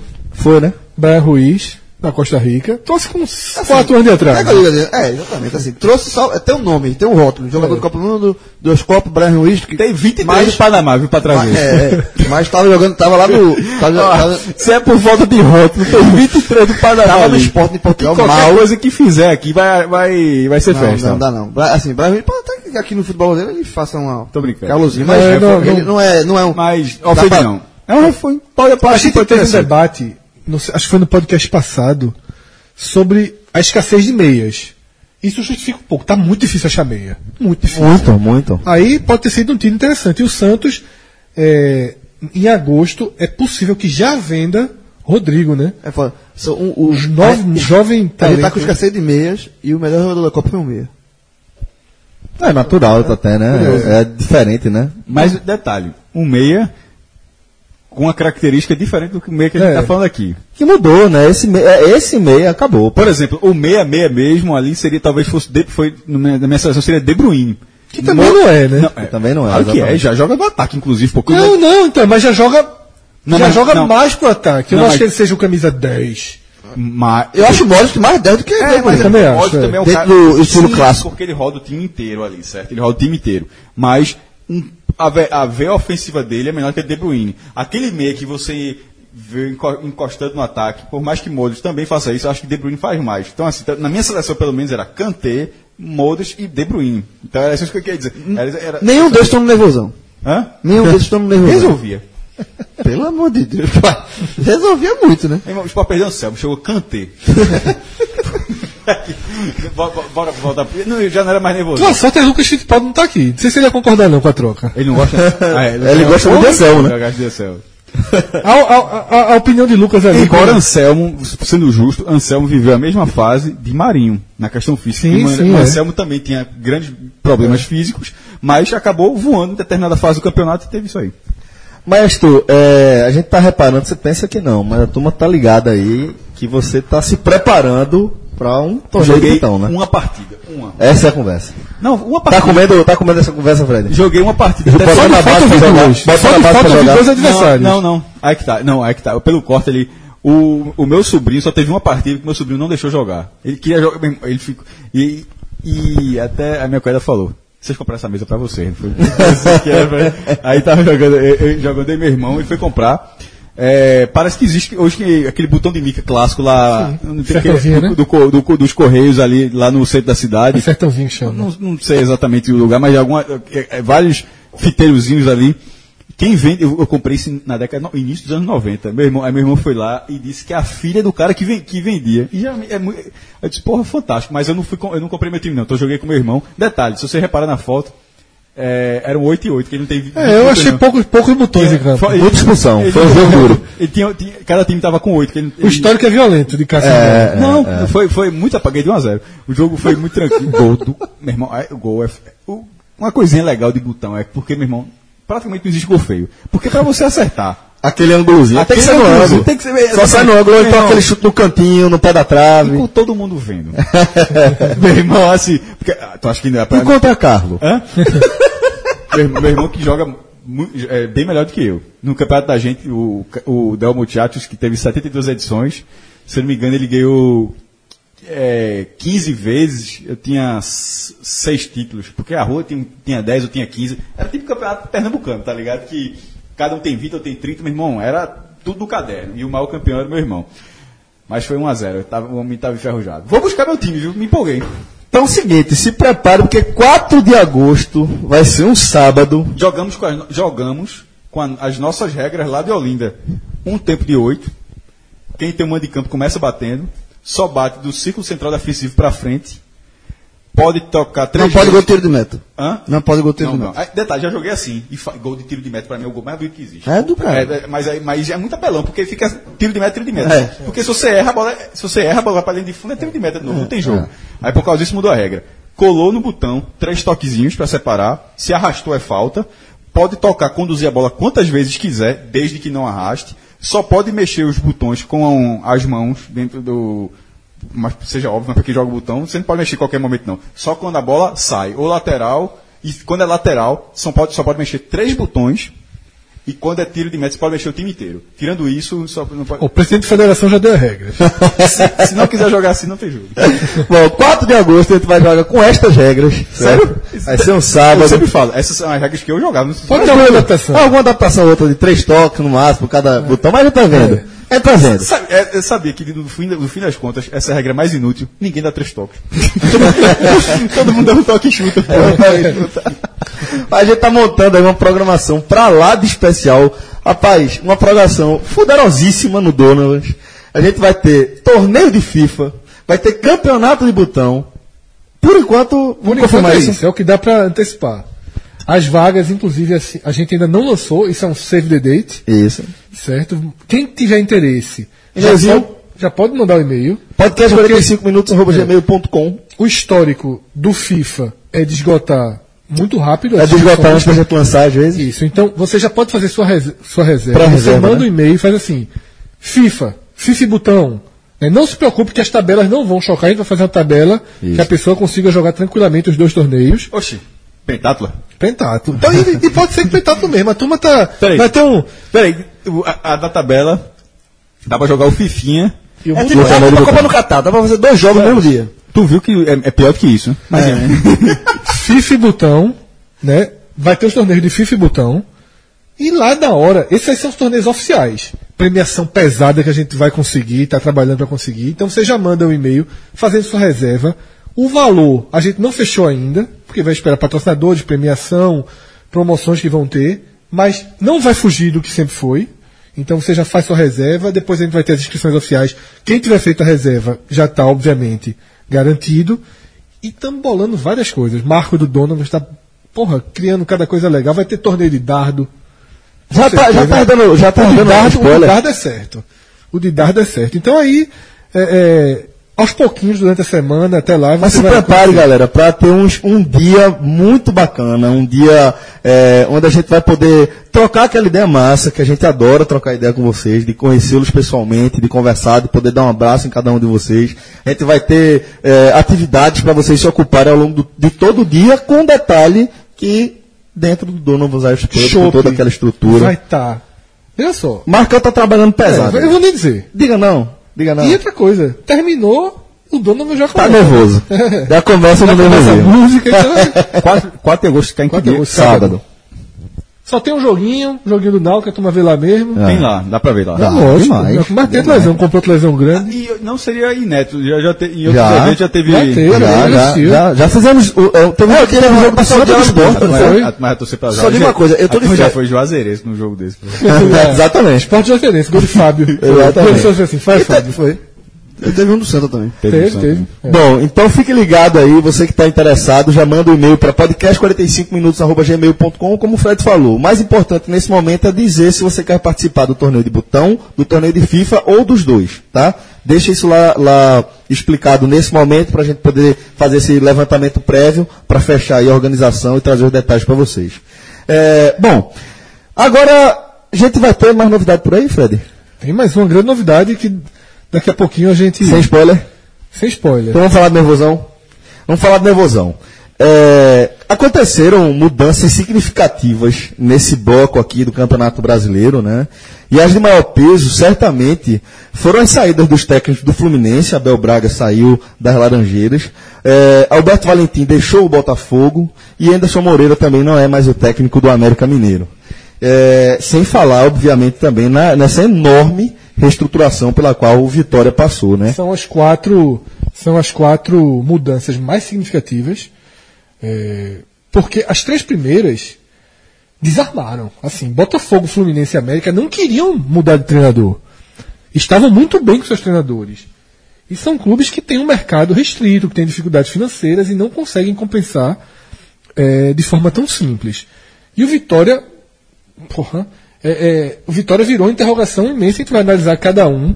Mais uma pouquinho. vez, né? Porque você vai vendo as contratações e não sabe E o que é eu que também vem. né? acho que esses são os de maior movimento, mas eu, fa- eu acho que o não movimento do Bahia, ou o mínimo movimento do Bahia, também é algo relevante para a gente debater daqui para frente. Então a gente vai seguir nossa análise aqui de acordo com a, a ordem de classificação dos times, né? Começando pelo esporte, que é o sétimo colocado, só que, como a gente deixou claro do- ali no começo do programa, o fato de o esporte ser sétimo não, não credencia o esporte como G10, Não, né? o Sport tá o esporte segue aqui no bloco do Nervosão. Líder, E, e aí, Líder do Nervosão. Líder do nervosão. E é interessante o esporte ter essa consciência. Não se iludir. É, essa Eu acho que tem. Não, eu acho também que tem. Eu, eu acho não, eu tenho certeza que tem. E ter essa consciência é, é o que pode fazer o esporte mais pra frente subir um pouquinho de patamar. O esporte eh, sofreu, acho que um golpe duríssimo, né, para as pretensões do time nesse brasileiro, uma vez que perdeu aquele que vinha sendo o principal nome do time na temporada, né? Anselmo, um dos pilares do esquema, eh, não só do ponto de vista defensivo, era artilheiro do time, vivendo uma fase absolutamente espetacular dentro da carreira dele, acabou eh, indo para o futebol árabe e deixou o esporte bem carente desse jogador referência. foram três jogos sem ele, né? Vitória sobre o Atlético Paranaense, que o Sport não fez uma grande partida. que conseguiu um grande É, resultado. gol né? do meio de campo de, de, de Felipe Bastos, mas também não jogou mal, foi um jogo ok.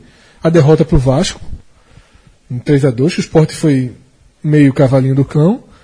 E o empate com o Grêmio 0 a 0 que acho que ficou Normal, resultado normal, um condizente, resultado, né? um resultado ok. Agora, nesse período da Copa, Fred, se você falou que o Bahia não se mexeu, a gente pode dizer o mesmo do esporte, né? O esporte se mexeu minimamente. Se É. mexeu principalmente em relação à dispensa, né? É, o Sport dispensou basicamente, né, fez acertos com Henriques, com Felipe Rodrigues, né, o lateral direito que não jogou, e Fabrício, né, de novo emprestado, dessa vez para o é um dos jogadores da saudade, vamos, vamos combinar. Não, Não, o Fabrício eu acho que é um, é um cara útil, tá? É, Henrique fez bons jogos também, né? É, mas, tá, mas era, era o sexta opção de zaga. fez assim, bons tá. jogos ano passado, instável. Não vejo, não vejo como não jogar esse ano. É, tá muito longe de entrar. Tem um salário pes- tinha um salário pesado. sim.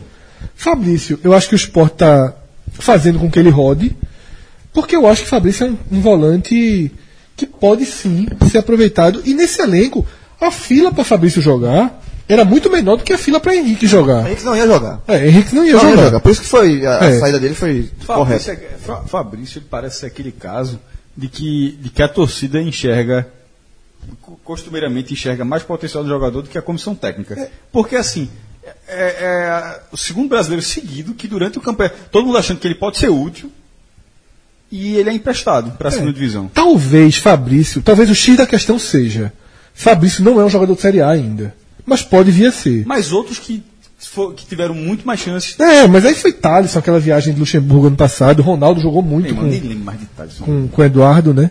Mas assim. Qual era o outro? Eduardo? Não, Ronaldo jogou muito, né? Ronaldo volante. Que também não dá. Veja, não Ronaldo dar é menino conta. que nem Neymar, né? É o quê? Ronaldo é menino que nem Neymar, né? É, já, já tá Não, então, pô, já Pô, saiu, já tá- tá rodando o mundo, já já- nem é mais. é, é, já tá rodando o mundo há muito tempo. Mas assim, Fabrício talvez um dia jogue na Série A pelo esporte. Se o esporte tivesse na Série B, eu eu acho que ele ficaria Mas é por isso, mas é por isso que eu tô falando, Fred, que não foram saídas. Não, foram não. Nenhuma das três. Todas foram escolhas do esporte. É, nenhuma das Sim, três. então, eu, eu só acho que no caso do Fabrício, talvez, justamente pelo que você está falando, que a fila era menor. Nesse momento, por exemplo, eu acho que é, a questão do volante, do primeiro volante do esporte, me preocupa. Mas talvez para esse jogo, porque deve estar suspenso. né? Isso. É, Felipe Bastos não deu conta nessa função. E as formas como. Não, obviamente não acompanhei, não acompanhei nenhum treino do esporte, só a partir das escalações e dos jogos que eu vi, assisti todas as partidas do, do time.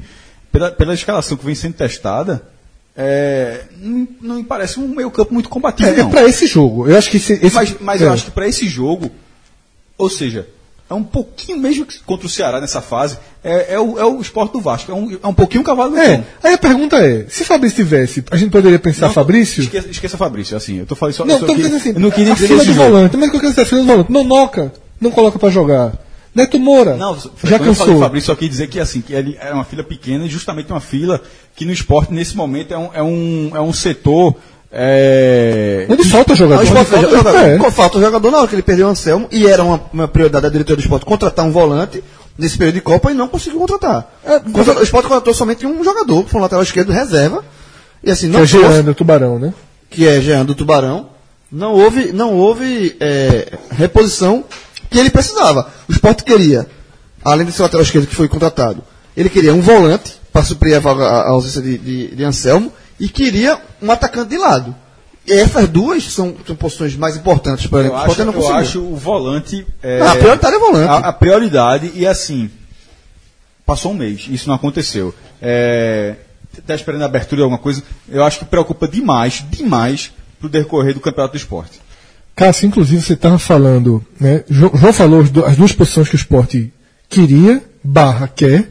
Cássio falou a urgência de trazer um volante. E eu diria o seguinte: quando o Fabrício ele é emprestado, pra mim, Gostou desse, desse empréstimo, Fred?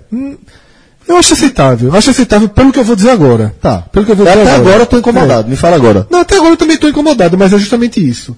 Dá a entender que o esporte tem esse volante. Só se for. Tentou contratar Ricardinho do Guarani, depois desistiu.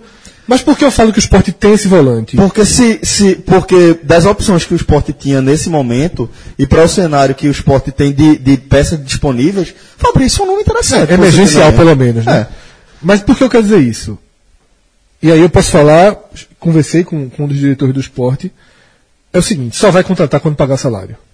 Isso é importante também. E esse, e esse é o fator fundamental para o resto do campeonato do Veja que esporte. ciclo. Passa um mês, o esporte não paga salário, e como não paga salário, não pode anunciar jogador. Porra! É. E já vai com dois meses, né? Aí fica é bem difícil, né? O segundo mês venceu no último, é. no início desse mês. né? então, Então, meu são dois se uma meses, coisa atrelada à outra, a outra não se resolve, então É. é, um buraco. são dois meses de salários abertos, né? É, A expectativa é pela entrada de dinheiro de André, né? É, o Sport tem um, um. Veja só, o Sport não recebeu um centavo da Caixa porque não conseguiu as certidões desse ano, que é um problema da gestão de Arnaldo, que desonrou os pagamentos de impostos, que o Sport era perfeito nisso. Impecável, né? Impecável. E hoje sequer tem um contrato renovado com a Caixa, usa o patrocínio da Caixa, mas está preso e não pode receber porque não tem as certidões para isso. Recebe retroativamente depois de se apresentar? Recebe, recebe. Mas Então, veja só. A- deixa eu só terminar, só porque você fez essa pergunta, o segundo Cássio. Então tem esses 6 milhões da Caixa, tem uma parte do dinheiro de André que está vindo, e tem o dinheiro de Diego Souza, os 5 milhões Tá estão presos naquele bloqueio. Então é mais ou menos isso que o esporte conta. tudo culpa não, mas tudo, Tudo culpa do. Arnaldo, é. Vamos lá. A de Diego Souza. Tá, tá parado porque no, no lado do esporte foi baseado no e-mail. Um e-mail, um, e-mail que um diretor do Fluminense deu ao esporte só. O Fluminense liberou, então vai ser 10 milhões. E tá lá a justiça que vai decidir isso aí. O esporte baseou nisso aí. E o dinheiro tá bloqueado. E o dinheiro tá- pode até ganhar a causa, mas mostrou que não era tão simples. Arnaldo diz que tem um. um- no, no contrato tem uma cláusula que se der merda o São Paulo pagaria os dois. não pagou, mas Mas, eu- tá preso nesse momento. Ou seja, o São Paulo também é muito estranho que o São Paulo se sujeita a É, pagar mas eu 10 tô dizendo, 15. só Mas para dar a informação à versão Claro, do presidente. A versão do presidente. É, segundo, na questão do imposto. Né, o esporte não pagou imposto, não é porque tinha o dinheiro, é porque o dinheiro que seria para o imposto usou para outra coisa. É isso é responsabilidade. Tinha que pagar, porque é, tinha que pagar isso, é, impo- os impostos, aí de repente não teve, tirou dinheiro daqui para colocar, tirou de A para colocar em B. Só que ao fazer A, gerou a caixa. Tinha que saber que isso aconteceria. Então é irresponsabilidade. 6 também. milhões de reais. É, é, é porque travou. É, são A ausência de competições importantes que, dão- que são lucrativas para o esporte também pesa, 6 pô. milhões são Né? 500 mil por mês, né? Isso. Ou seja, 500, 500 mil por mês. É, já, já passei o Diego Souza, já passei esse. É o... A ausência de Copa do Nordeste. Mas- esse é- esse é o quarto, mas qual Não, o de André não chegou porque ainda não. Não, mas querendo ou não, mas, mas querendo ou não, é, não chegou porque o esporte aceitou essa condição. Parcelado, Ace- é. Aceitou essa, essa, essa condição. Pô, tava na- claro que foi uma negociação muito é, difícil, mas no fim o esporte se, se sujeitou a receber dessa forma e, e não está sendo ideal para o clube. Porque, veja, na, na hora, e, e, curiosamente, essa, é, a, a venda de André é o terceiro ato disso tudo. Ou seja, o dinheiro já tava, de Diego Souza já estava bloqueado e o dinheiro da Caixa já, tava, já, já não estava entrando. Ou seja, o esporte já não tinha receitas e mesmo assim o esporte aceitou Porque era, receber. talvez era a última- a única forma que ele encontrou. Porque Não, mas não foi suficiente, quando- sei, mas quando você está acordando o pescoço, você se sujeita a situações que você não, não se sujeitaria se você estivesse bem E ainda, tem, financeiramente. e, ainda, e ainda tem a Copa do Nordeste que, é, embora dê prejuízo para o esporte, tá lá o Sampaio ganhou 3 milhões e meio, mas isso, isso é outra, isso é outra conversa. Fisicamente, talvez o esporte pudesse estar prejudicado mesmo, é, como o Bahia provavelmente estará, é, como já, já esteve, É. mas financeiramente, uma, uma, uma questão é discussão física, outra é questão financeira. A discussão financeira é a seguinte: tinha um dinheiro assegurado, o esporte não quis e esse dinheiro não virou nada.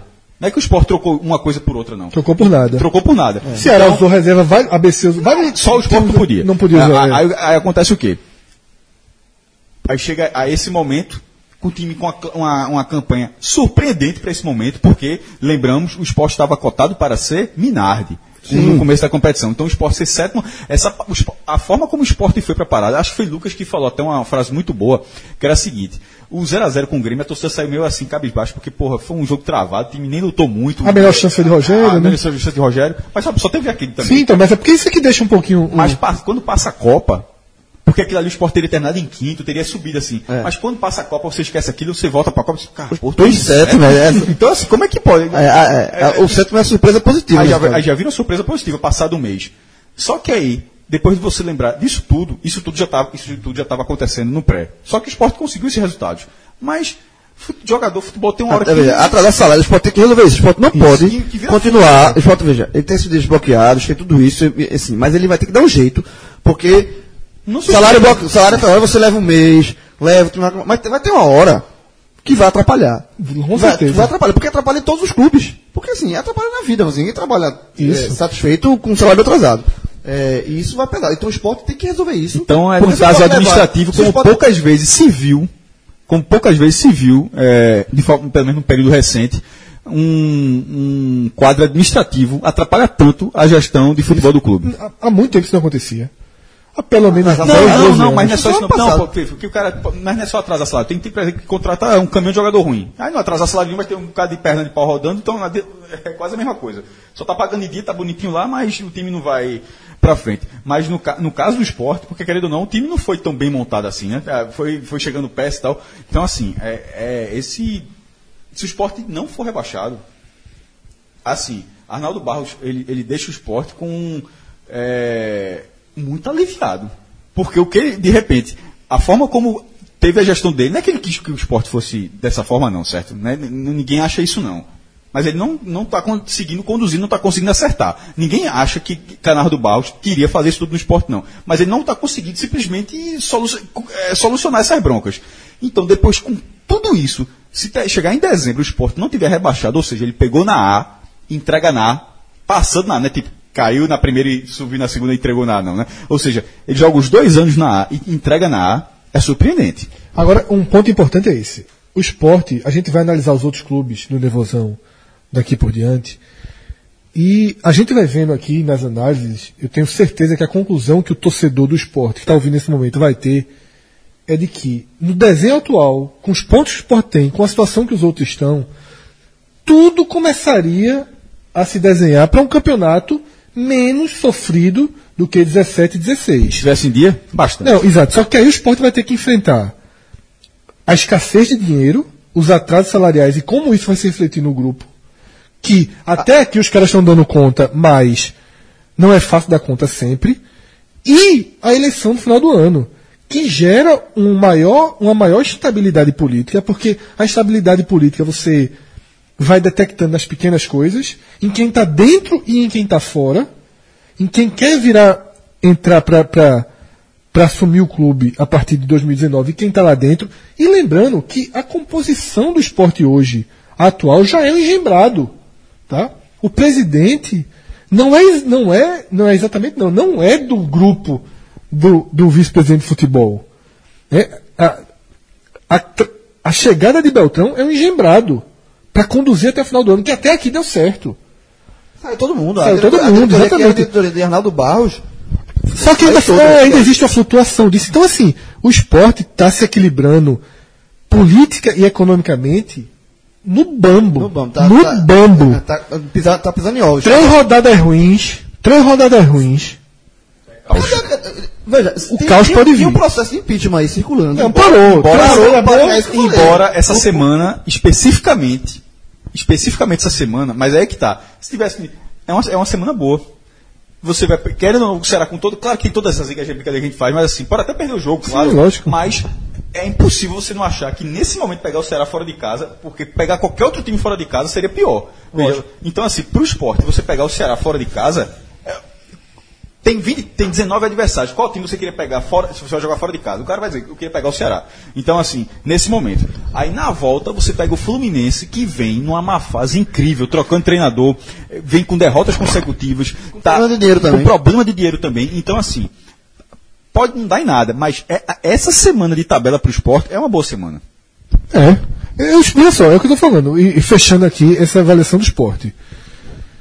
O elenco, hoje, me parece suficiente para um campeonato de permanência, sobretudo comparado com o que a gente vai debater daqui para frente. O esporte deve trazer esse atacante, deve trazer esse volante, mas eu resumo dessa forma. Não acho que o fato de não ter tido amistoso é decisivo. Acho que treinar faz. O, importante é treinar, se recuperar fisicamente. O time tinha uma. Quando o time já tem um padrão de jogo O Sport, definido. o Sport 2018 não gosta de jogar, não, porque é o que não jogou com ninguém, e nem amistoso faz. Como o esporte já tinha um Tem padrão. é, tem como o esporte já tinha um padrão de jogo definido, já tá, mexeu muito pouco. é, eu acho ok a estratégia que se fez de, de ficar. De, de concentrar em treinos físicos, em concentrar na recuperação e, e manter tudo até portas fechadas. O esporte fez pouquíssimos trabalhos táticos abertos. Mas a questão é essa. Existia um movimento para tentar pagar um dos meses até o jogo do Ceará. Não sei se vai conseguir. E a tendência, ou melhor, tendência não. A torcida, expectativa é que no fim de agosto zere. É preciso que isso aconteça. Porque senão, é o que eu falei aqui. Vem duas rodadas ruins, que acontece com todo mundo, tá? Perde um jogo que não podia perder, vai perder. Não é porque até aqui não perdeu que, que vai. Em algum momento vai perder, porque todo mundo perde. O campeão O perde. próprio Sport perdeu com o Vasco, aquele jogo era um É, jogo- mas não era em casa, não era uma tragédia. Tipo, perder do Ceará e perder do Fluminense, Mas já é chato. vem um vento ruim. Sim, vi. Aí todo esse atraso vai se falar de dinheiro, É, o vai vento- se até falar de porque- até porque O Ruim esses um dois- todo, todo É. lado ruim. Perdendo esses dois jogos, sai, é, sai para pegar a vitória. Então é exatamente isso. O esporte hoje, como eu falei antes, está se equilibrando no bambo. Dentro de campo, eu acho que está tudo ok para a pretensão e para o objetivo do campeonato. Fora de campo, não. Fora de campo, o maior adversário, o maior obstáculo que o esporte pode ter para perder a vantagemzinha que conseguiu é o financeiro barra político, porque vem junto. Bom, é, depois do esporte a gente passa agora para o Botafogo, que é o nono colocado com 17 pontos. O Botafogo, como a gente já comentou aqui no início do programa, é, perdeu seu treinador, Alberto Valentim, foi para o Pirâmides lá do Egito, novo time de Grilo. É, inclusive, Fred, estava dando uma olhada aqui. Olha só o Twitter do Pirâmide sobre a chegada de Keno. Muito importante, tá vendo? O debate em torno da chegada de da possível saída. João de- entende tudo, o João é torcedor. Ele fala assim, João. É quase isso. Às vezes quando o João fala, eu entendo isso aqui em árabe. Bom, mas é, o, o- apesar de ter perdido Alberto Valentim, Fred, o Botafogo foi buscar Marcos Paquetá, né? que me surpreendeu, Celso. Eu confesso que foi quando eu cheguei, eu acho que eu desembarquei aqui, eu estava lá no Village, eu disse, porra, eu vou me atualizar. A Copa ainda estava rolando, mas vou dar uma geral. E como, eu não sei se ainda foi quando eu estava na Rússia, eu sei que em algum momento eu abri o computador e disse, porra, eu vou ver a quantas anda, porque eu sabia que Alberto Valentim tinha saído e não tinha lido notícias eh, em relação aos substitutos, né? De, desses três clubes que a gente citou, Botafogo, Fluminense e América Mineiro. Eu entrei lá, Marcos Paquetá. Fiquei, porra, a última lembrança que eu tinha de Paquetá é aquele Paquetá lá das divisões de base, foi campeão mundial, sub-17, sub-20 com o Brasil. Isso era 2003, se não me engano, mundial, é, no ano ímpar, né? 2003. Aí eu fui pesquisar, né? Recentemente, por onde, o que é que Paquetá fez depois disso? Mundo árabe, Egito e Índia. Ele fez o caminho inverso.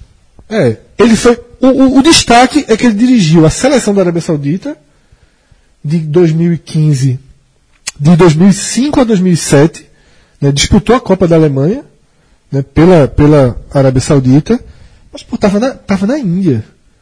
Então, assim. É uma diferença, é uma diferença de mercado muito brutal. É, achei Botafogo de tá- altíssimo risco. É, mas é, é, o- é a linha que o Botafogo vem trotando para treinador há uns dois anos já. né? Ele, ele aposta sempre no Mas elenco tá, carente. tá gravando, né? Não, era um carente. Ele era, os treinadores que eram auxiliares, ele sobe pro profissional. É, com, com o Alberto Valentim, era um treinador que era, entre aspas, auxiliar do Palmeiras ali, Sim, fez um trabalho muito curto. Só não era auxiliar do próprio Botafogo, mas É. auxiliar recém. Recente. E Marcos Paquetá não é que é auxiliar, mas é um, é um treinador que fez trabalho muito em categoria de base, muito. 15 anos, muito é. tempo em categoria de base, e depois rodou ali pela. Só teve, só teve um trabalho profissional no Brasil, Havaí. de meses no Havaí. Havaí. É, e assim, é, é um, é, um, é, um- é uma aposta, mas a gente tem que lembrar o seguinte: ó, o Botafogo também não tem muita bala na agulha, não. Não, Então, é, um- então é, pra, seguindo a linha de raciocínio do Botafogo, que aí você pode discordar se é arriscado, se vale a pena, se não vale a pena, se, é- se seria a minha, se não seria. Mas ele está sendo coerente com que o Botafogo vem sendo coerente com. Eu acho uma escolha ruim. Eu acho uma escolha ruim pelo mesmo argumento que a gente utilizou para dizer que o retorno de Nelson ao esporte era um- uma volta ruim. É, não é pelo treinador, pela capacidade é, técnica e tática do treinador, é pela distância do futebol praticado no Brasil e essencialmente do mercado brasileiro. Quando eu vejo uma, uma decisão dessa, eu parto do pressuposto que a direção do futebol está conduzindo o, o futebol do time de maneira muito justa, né? De maneira está muito próxima e está muito ci- ciente do que quer. Porque quando você opta por trazer um técnico que está completamente fora do mercado, você meio que abre mão de contar com a consultoria daquele técnico para você formar o seu elenco. Então, eu- quando eu vejo Marcos Paquetá chegando, eu imagino que seja um trabalho diretamente ligado ali na condução mesmo do dia a dia do futebol com os diretores, com a diretoria, para pensar a formação do time, a estratégia de jogo. E eu não gosto muito dessa. Posso dizer uma coisa que me incomodou? Mistura, diga. Me incomodou não, porque eu não tenho nada a ver com o Botafogo, mas assim, que reforçou essa minha leitura sobre ele. Deu entrevista dizendo que vem para ser campeão. Está muito distante da realidade. É É, é, é um, é- é um discurso, é um discurso que nem se pratica mais. Exatamente. Tá entendendo? É um discurso que nem se pratica mais, porque talvez em outro momento, talvez em 2003, fosse comum você falar que você assumiu o Botafogo, Botafogo, e é. dizer você campeão do Brasil 2003. Estava na segunda divisão. É, mas, mas, Sim, mas é um discurso. É, discurso É verdade. Mas é um discurso, mas é um discurso burro. Porque. Chama a responsabilidade, é. Como o esporte fez até ano passado, por exemplo. O Sport Libertadores, fez- né? Que era a diretoria que tem esse discurso, né? De Libertadores. mas Passou dois anos falando isso, dois anos brigando contra o rebaixamento, você jogava uma pressão desnecessária em cima dos outros. Pô, não precisa, velho. Se chegar, chegou. Então, pezinho pode chão. perder jogador ainda, né, Fred? É, um zagueiro principal do Botafogo, ex-náutico, Igor Rabelo, negocia com o Gênova, da, O general, né? é, da Itália. Não está fechado, mas aí a gente reforça aquilo que, que a gente vem dizendo, né? Acabou a Copa, mas não, mas não fechou a janela. E dessa forma, o Botafogo não trouxe ninguém, tá? É, o treinador disse, não, vamos trabalhar aqui com a base, treinou bastante, ganhou amistosos contra equipes insignificantes e vai e volta para a realidade. Assim, eu acho, e é só achismo, porque tudo que vai envolver Paquetá fica quase na, na- no achismo, não é, nem tudo é achismo, porque o que o Celso falou é exatamente isso. Tudo que cabia para Nelsinho vale muito mais para Paquetá. Porque Nelsinho ainda tinha 2008, mas ainda assim, tem identificação com o clube, né? Exatamente. É, Paquetá não. E detalhe, Nelsinho é muito mais treinador do que Paquetá. Pois é. Pô, Paquetá tem meio trabalho profissional no Brasil, no Havaí. É foda. Assim, porra, Paquetá cá entre nós. É, como é o nome do, do treinador amigo de João, campeão olímpico? Micali. Nicali, Paraná, Paraná. Paraná. Recente. Já, já tem uma série de discussões. Já é muito contestado, né? Recente. Ele, ele- ele foi contestado no título, pô. Exatamente. Micali foi contestado no título. Então, assim, Imagina, é- porra, Paquetá, velho. o Botafogo, que já faz um campeonato bom, bom, pro que tem, tem dois pontos abaixo, que a gente faz do esporte é bom, o Botafogo dois pontos atrás, uma rodada, é Uhum. similar. Né? Bom pro que tem, mas eu não vejo com bons olhos não. E se perder de fato Igor, eh, Igor Rabelo, É, eu não vejo, eu não vejo a caminhada do Botafogo Nervoso, nervosão. tranquilo não, total.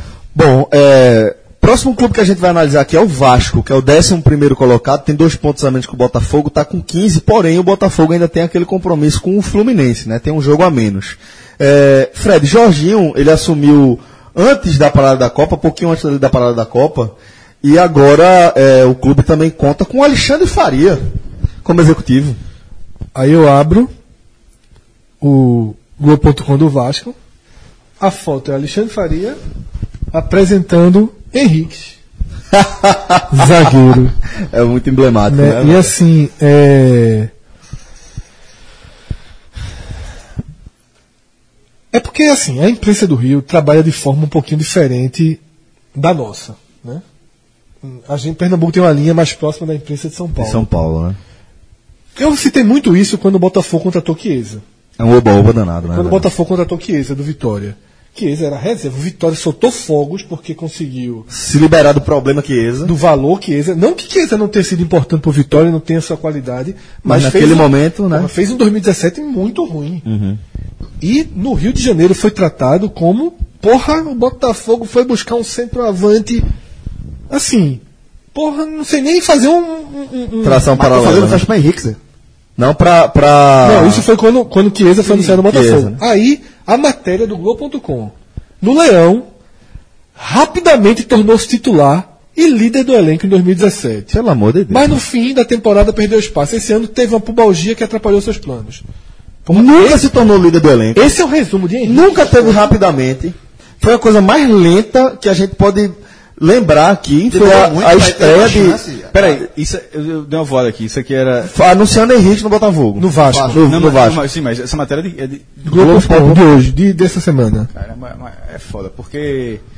Custava nada dar, dar um Google no próprio, no próprio Globoesporte.com. isso é- é- Busca as isso é- matérias isso é o de gênio. Luca Leozzi, de É, Mini é, Crack, de todo mundo aqui do Globoesporte.com falando sobre Henrique. E, e vê se cabe você escrever essa mas linha isso na deve, isso deve apresentação. ser o Rio, porque. É, é, é.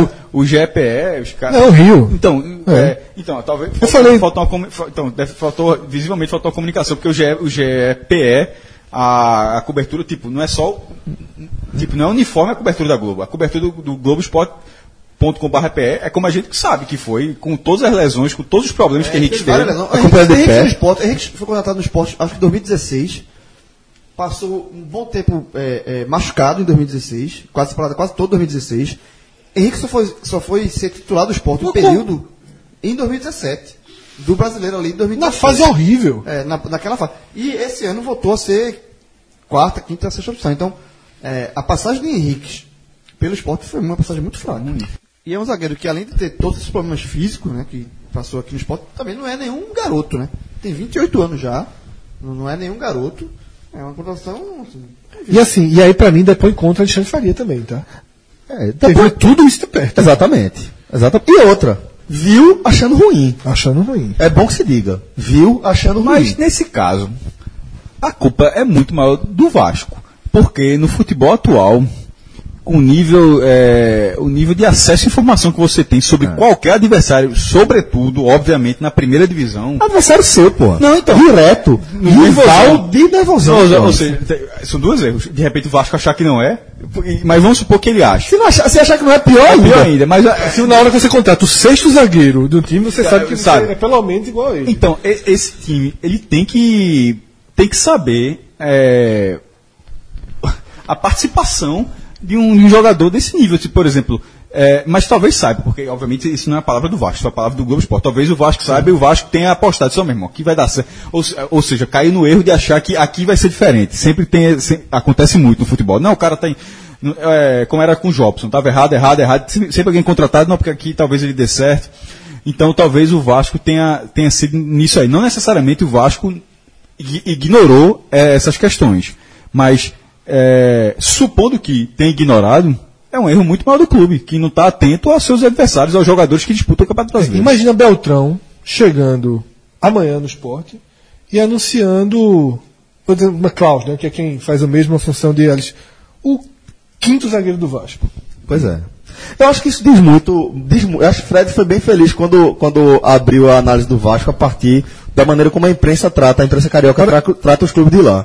Porque é, mostra, Fred, de, de maneira muito concreta, muito clara, é, a condição que o Vasco tem de disputar uma competição com o brasileiro. Porque eu me nego a acreditar que um clube como o Vasco não sabe do histórico al- absolutamente irregular de Henriques. A gente, a, gente é, a, a impressão que eu, que eu tenho daqui é que o Vasco está aceitando assumir esse risco, né?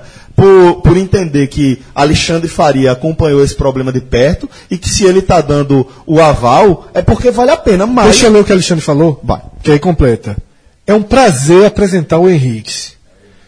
É foda, velho. Aí, É um atleta colombiano, disputou diversas Libertadores, tive a oportunidade de trabalhar com ele, tem uma qualidade técnica muito boa. Logo que cheguei, o nome dele estava na pauta, mas sabíamos que ele tinha contrato. Coincidentemente, ele me ligou para falar que estava indo para a Argentina. Aí eu disse o fato de que o nome dele estava cotado aqui, ele falou da vontade de se manter no Brasil, e aí faz um contrato definitivo com o Vasco após a gestão do esporte. Eu sequer acredito nessa versão. Também não. E isso é dentro daquelas coisas que a gente já fala, né? Essa, a versão que vem ao público é só a versão que eles querem contar, tá? Longe de ser a, a realidade, Dois né? pontos aí. Um, a- a- o, fato de apresentar Alexandre Farias apresentar Henrique aí, para mim é normal. Todo dirigente que apresenta o jogador está apresentando o, ma- o maior jogador do, Ok. do- do- da, da, terra. Verdade. Todo Ele vai dizer botando na Reta de maneira muito perigosa, Ele é pago, ele é pago Ele é pago pra isso e engole sapo tamo isso. aqui apresentando Henrique, um jogador que teve várias lesões no esporte. Jogador, ele, ele vai ter que falar, ele vai ter que, que colocar o jogador para cima. Ele está apresentando um jogador que é um, passa a ser um patrimônio do clube. Sobre essa questão de, de, de como o Henrique é visto no Vasco, depende também. é, veja só, a diferença é como o Vasco vê Henrique, porque essa, essa declaração de Alexandre Farias é uma declaração proforme, e como a imprensa, no caso aí que a gente está analisando, do Rio, quer vender o jogador. Porque assim, é, se, se o Henrique foi contratado para compor o elenco do Vasco, é, é assim, ó, ok. Se foi contratado para ser o grande zagueiro do Vasco, o cara que vai chegar. Ah, e o Vasco está entendendo assim, é um erro. Porque contratar o esporte, contratou um lateral esquerdo que vai ser reserva, que veio da Série D. Estava no Tubarão Isso da aí. Série D. Eu digo uma mas, coisa não a foi você. nenhum não- mas não fez nenhum carnaval em cima desse lateral. Não se houve. a imprensa não fez, a diretoria não fez, porque não é para fazer. Mas ao Assim, mesmo tempo é tão então, surreal essa diretor- contratação que é uma, apo- é uma aposta também, João. eu sei, é uma aposta, mas o torcedor Não, do esporte assimila. Do, olha, eu tô trazendo. O esporte contratou um lateral da série D. Porra, mas vai passar em reserva. Então, o, o torcedor aceita mais facilmente. Se você traz um jogador como o Henrique, vendendo ele como solução, aí tá errado. A imprensa carioca é meio fanista, né? em relação a. E Henrique, por exemplo, aos clubes, né? ele falou Mas que. eu acho que não vale generalizar, não. Deixa o Fred falar assim. assim eu, Eu acho a imprensa carioca muito assim. Tu acha que é. Historicamente, tem isso. Pode mudar. Lógico que eu não estou falando falar em imprensa carioca, eu não estou falando todo mundo, todo né? mundo, mas Como traço. o DNA dela é, muito, é de muita proteção. É diferente da paulista, sempre foi. É, Que é de porrada, né? Mas a da Paulista também é um detalhe. A da, a da Paulista bate na Carioca, mas também tem um. pro- Eu acho que, de certa forma, todo mundo tem seu protecionismozinho. Mas é isso. O fa- A falta de Google. Resumindo, a falta de Google. Mas assim, eu acho que no, pra mim não é normal anunciar.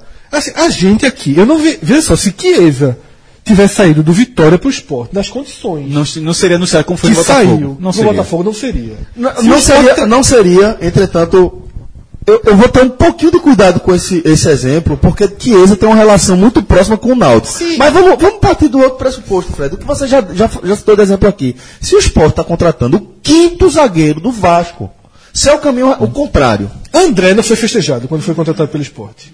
Veio, todo mundo falou, o bom é outro. Ótimo. O bom é Marlon. Sim, essa tá falando de 2015. A imprensa do Recife não tratou André como uma grande contratação. Vez sim. É. Não, tra não Mas tratou. é isso, é- é- Era André Balada, né? Mas é- mas eu acho que mais, mais perigoso e mais importante não é nem como a imprensa vende, é como o clube vende. É, ele se declarou, por exemplo, o Jean. Se o clube- Eu não vi entrevista de Jean, nem sei se Jean foi apresentado pelo esporte, mas eu tenho certeza que ele não falou nem em ser titular. pois é. E Henrique já está dizendo data de estreia e condição de líder. Vai ser capitão do time. D- dizer que, que foi líder do time do elenco do vai ser Sport. líder e tem característica de ser líder. Aí o Vasco, além dele, trouxe Max Lopes. né, já foi jogador do Grêmio, 34 anos, estava na Udinese, Atacante, né? cante argentino. La Barbie. É, exatamente. Curitiba, né? né? Ah, não, ali era Ariel. É, ali era Ariel, isso foi, confundi. foi Grêmio, Lourinho. Ah, lembrei. Um cabeludo, outro é careca. Jogou muito tempo fora, foi bem. E aí, Mas está é- com 34. Quatro. Aí já é. Aí ia ser cansado. É, e ainda fez uma limpeza também no elenco, né? Riascos foi pra China, que eu acho um bom jogador. Bruno Paulista, que eu achei uma ótima contratação do Vasco. Não funcionou, volante, inclusive. Voltando pra Portugal, Eu achava que era uma opção até pra, naquelas listas de Cauê, acho que ele tava. Foi a maior venda do Bahia, né, Cássio? Bruno, Bruno tá entre as maiores vendas do Bahia, né? É, Bruno Paulista, Fred, na verdade é, é a segunda maior venda da história do Nordeste. Ele, ele foi vendido Nordeste. do Nordeste. Ele foi vendido do Bahia para o esporte, que é para onde ele está voltando agora, né? Em 2015. É, ele tinha ido para os Jogos Pan-Americanos, aí o Bahia vendeu na volta. Tinha acabado de reformar o contrato dele e, e deu sorte, vendeu. A maior venda, que pelo menos no meu levantamento, é o que eu sempre faço, no, no meu levantamento e no meu critério, Tu me respeita. Sim, é- mas eu sempre deixo isso claro que a pessoa pode achar outra coisa. Ah, 12, é, e continua sendo Jean, o goleiro do Bahia, com 12 milhões. 12 milhões e 72 mil Então reais. foi, sub- foi ultrapassado agora, né? É, é, Bruno Paulista era, Era era a maior venda do- Nordeste. A de Bruno Paulista é 10 milhões 129 mil 867. Detalhe, é um cara que meio que se perdeu no mercado, né? É, E se perdeu, tá sendo devolvido. Eu achava interessante, mas não vingou. cara com um valor desse tamanho, ou seja, o, o esporte fez uma, uma- uma aposta elevada e é muito dinheiro até pro, pro esporte, mas enfim. O Vasco disse que economizou quase um milhão de reais, 900 mil com Riascos, Bruno Paulista, Eraso e Wellington. Detalhe, Daí, daí 50 mil de média pra cada um. Uma média alta da É, porra. é muito inflacionado. aliviou, né? aliviou mas ao mesmo tempo tirou qualidade do time também. É, tem que- né? É, sobretudo. Então, então assim, é, o- o- a, grande, a grande resposta depois fica se a troca. É. Fechando aí. Acho que o- Henrique resolve. Fechando aí o trio. Tá venenoso, Fechando aqui o trio carioca nervosão, né? É, que só o Flamengo tá nadando de braçada ali em cima no Rio de Janeiro. Mas o Fluminense é o 12 tá absolutamente inserido nesse contexto do Campeonato dos Nervosões. Tem 14 pontos em gravíssima crise financeira, com Abel Braga, é, que é um talvez o treinador mais identificado, é, pelo menos dos treinadores do momento, com a torcida do Fluminense. Chegou ao limite, pediu demissão. E aí o Fluminense anuncia Marcelo Oliveira pro lugar de Abelão. Boa escolha. Boa escolha. Surpreendente, inclusive. Porque Uma linha até parecida, de certa forma, né, de trabalho, Marcelo né? Exatamente, tem isso. É um treinador. Tava perdido, tava no limbo. tava- exatamente, tava no limbo, mas é um cara que os últimos trabalhos dele, assim, não, já faz algum tempinho, mas são vitoriosos. É, é, é um treinador. Não, não é nem tão barato assim. Tá? Na verdade, ele é caro. É, um clube que está num problema financeiro. Por isso que tava no limbo. E que cujo o. Já gastava muito com o Abel, né? É, então. então já tem. Só já que tem- eu tô me, eu tô me coçando aqui, eu já, já deixei, quero só levantar a bandeirinha aqui de, de- de- que eu discordo de jogo, mas que, pode ser. Sim. Eu acho, eu acho um bom treinador. Pro Fluminense, eu acho um, um- um treinador interessante, um cara experiente, com, como você falou, com Eu também acho, eu também acho, acho, Eu acho achei, eu achei uma expo- apo- É um cara que quer se reinserir no mercado. É óbvio que ele quer, quer se reinserir. Ele pegou um clube que tem, que tem mercado, que tem visão em cima dele. É um clube Fluminense, um clube grande do país. Então acho que foi uma boa escolha do Flu. É, meu ponto de discordância. Primeiro, acho um treinador é, interessante, mas a minha discordância é para este Fluminense especificamente. Marcelo Oliveira, é, de vez em quando o treinador fica com rótulo, né? Marcelo Oliveira, ele é um nome interessante, mas ele não tem esse rótulo de ajustar o time defensivamente. E é algo que, no- na disputa que o Fluminense está inserido, para mim tá- é, seria prioridade. É, os times de Marcelo Oliveira, é só ver os últimos trabalhos dele, sempre foram times com problemas defensivos. Ele foi bicampeão brasileiro no Cruzeiro, foi bivice-campeão na Copa do Brasil com Coritiba, que é algo muito relevante, chegou duas finais seguidas com, com Coritiba. Então, assim, ele teve um início, um início de trabalho muito bom, mas é, não, ele não, não tem esse, no trabalho dele ainda, João, esse histórico, pode, ser- pode até ser que ele tenha, mas ele ainda não tem essa veia de arrumar o time defensivamente. Então, assim, se ele fosse um time que tivesse é, fosse um time tecnicamente qualificado, o que não é o caso do Fluminense nesse momento, que fosse um time para ajustar, para tipo, chegou um treinador para dar o ajuste para o time virar, a, azeitar a máquina. Ou ele, ele talvez fosse esse nome. Agora, sendo um time para arrumar a cozinha, ele- ele- não é, veja, não é o estilo dos trabalhos de Marcelo Oliveira. mas eu ainda, tô- eu, tô ainda, eu ainda tô apegado ao currículo dele. O cara Mas é brasileiro, é- o cara. E assim, é, o cara não é ele foi campeão brasileiro, pontos corridos. Óbvio que não, pra ser campeão você tem que ter um elenco muito mais qualificado que o Fluminense tem hoje. Mas eu tô indo muito, muito pelo currículo. Era, e com, com o Cruzeiro, com o Marcelo Oliveira, era um time bom, bom de você ver ele jogar. Um time interessante. O que eu acho de Marcelo Oliveira é o seguinte: a simpatia que eu vejo pelo nome na visão do Fluminense é que o cara precisa voltar a fazer alguma coisa. Então, assim, não é possível que Marcelo Oliveira não esteja motivado. Ele numa escala muito menor, muito menor, até porque ele está ele tá em uma carreira quase no início ainda, mas essa lógica se aplicava, por exemplo, a Luxemburgo. É, numa escala menor, mas, por exemplo, Marcelo Luxemburgo Oliveira. tá na reta final é. Caiu de patamar, muito. Marcelo Oliveira não seria cogitado em nenhum grande clube do país. Ele não é cogitado em Corinthians, em Santos. Ele é cogitado no Fluminense, que, sim, é um grande clube do país historicamente, mas nesse momento é um clube que integra igualmente a Esporte, Bahia, Vitória, Fluminense e Vasco e Botafogo habitam o mesmo degrau de mercado no futebol brasileiro. Então, é, para mim, Marcelo Oliveira é interessante por isso. Eu não vejo ele vindo pro Fluminense apático. Eu acho que ele vai fazer o possível, até porque tem um rebaixamento nas costas. É muito bom citar o título brasileiro, mas caiu com o Curitiba. Não conseguiu arrumar o Curitiba, como o Cássio falou. Dentro desse nível. Mas o time dentro- conseguia arrumar. Defensivamente o time piorou. é, dentro desse nível, dentro do degrau que o Fluminense, não a camisa, mas os últimos anos deixam o Fluminense, a crise financeira é gravíssima. Se a gente falou de crise financeira no esporte, pelo amor de Deus, no Ah, é, Fluminense. É mas eu fico imaginando Então, assim, não, só perdeu deixar- o Fluminense, chega lá. Tá, Abel foi embora. Só, bicho, é o seguinte, tem Marcelo Oliveira aqui pra gente. Tu, ia dizer não? Eu filho Zé Ricardo. Veja só. Mas aí é, o Ricardo não quer. Sim, eu Sim, sei mas, que não mas quer. veja É. só. A gente tem que trabalhar ele, tra não sabe? traçar, ponder- Ricardo traçar não quer. ponderação. Mas eu tenho sempre só não é, não é, é. Não, não é um nome Eu preferia ruim. Guto. Não, veja, não é um nome ruim. É, se a gente, a gente tá em janeiro. Fluminense preferia fazer- Guto, não. A gente, Eu vai fazer a Marcelo. a gente vai fazer a pré-temporada. O Fluminense tem um campeonato carioca que não tem pressão. ah, e, primeiro, não tem pressão por título.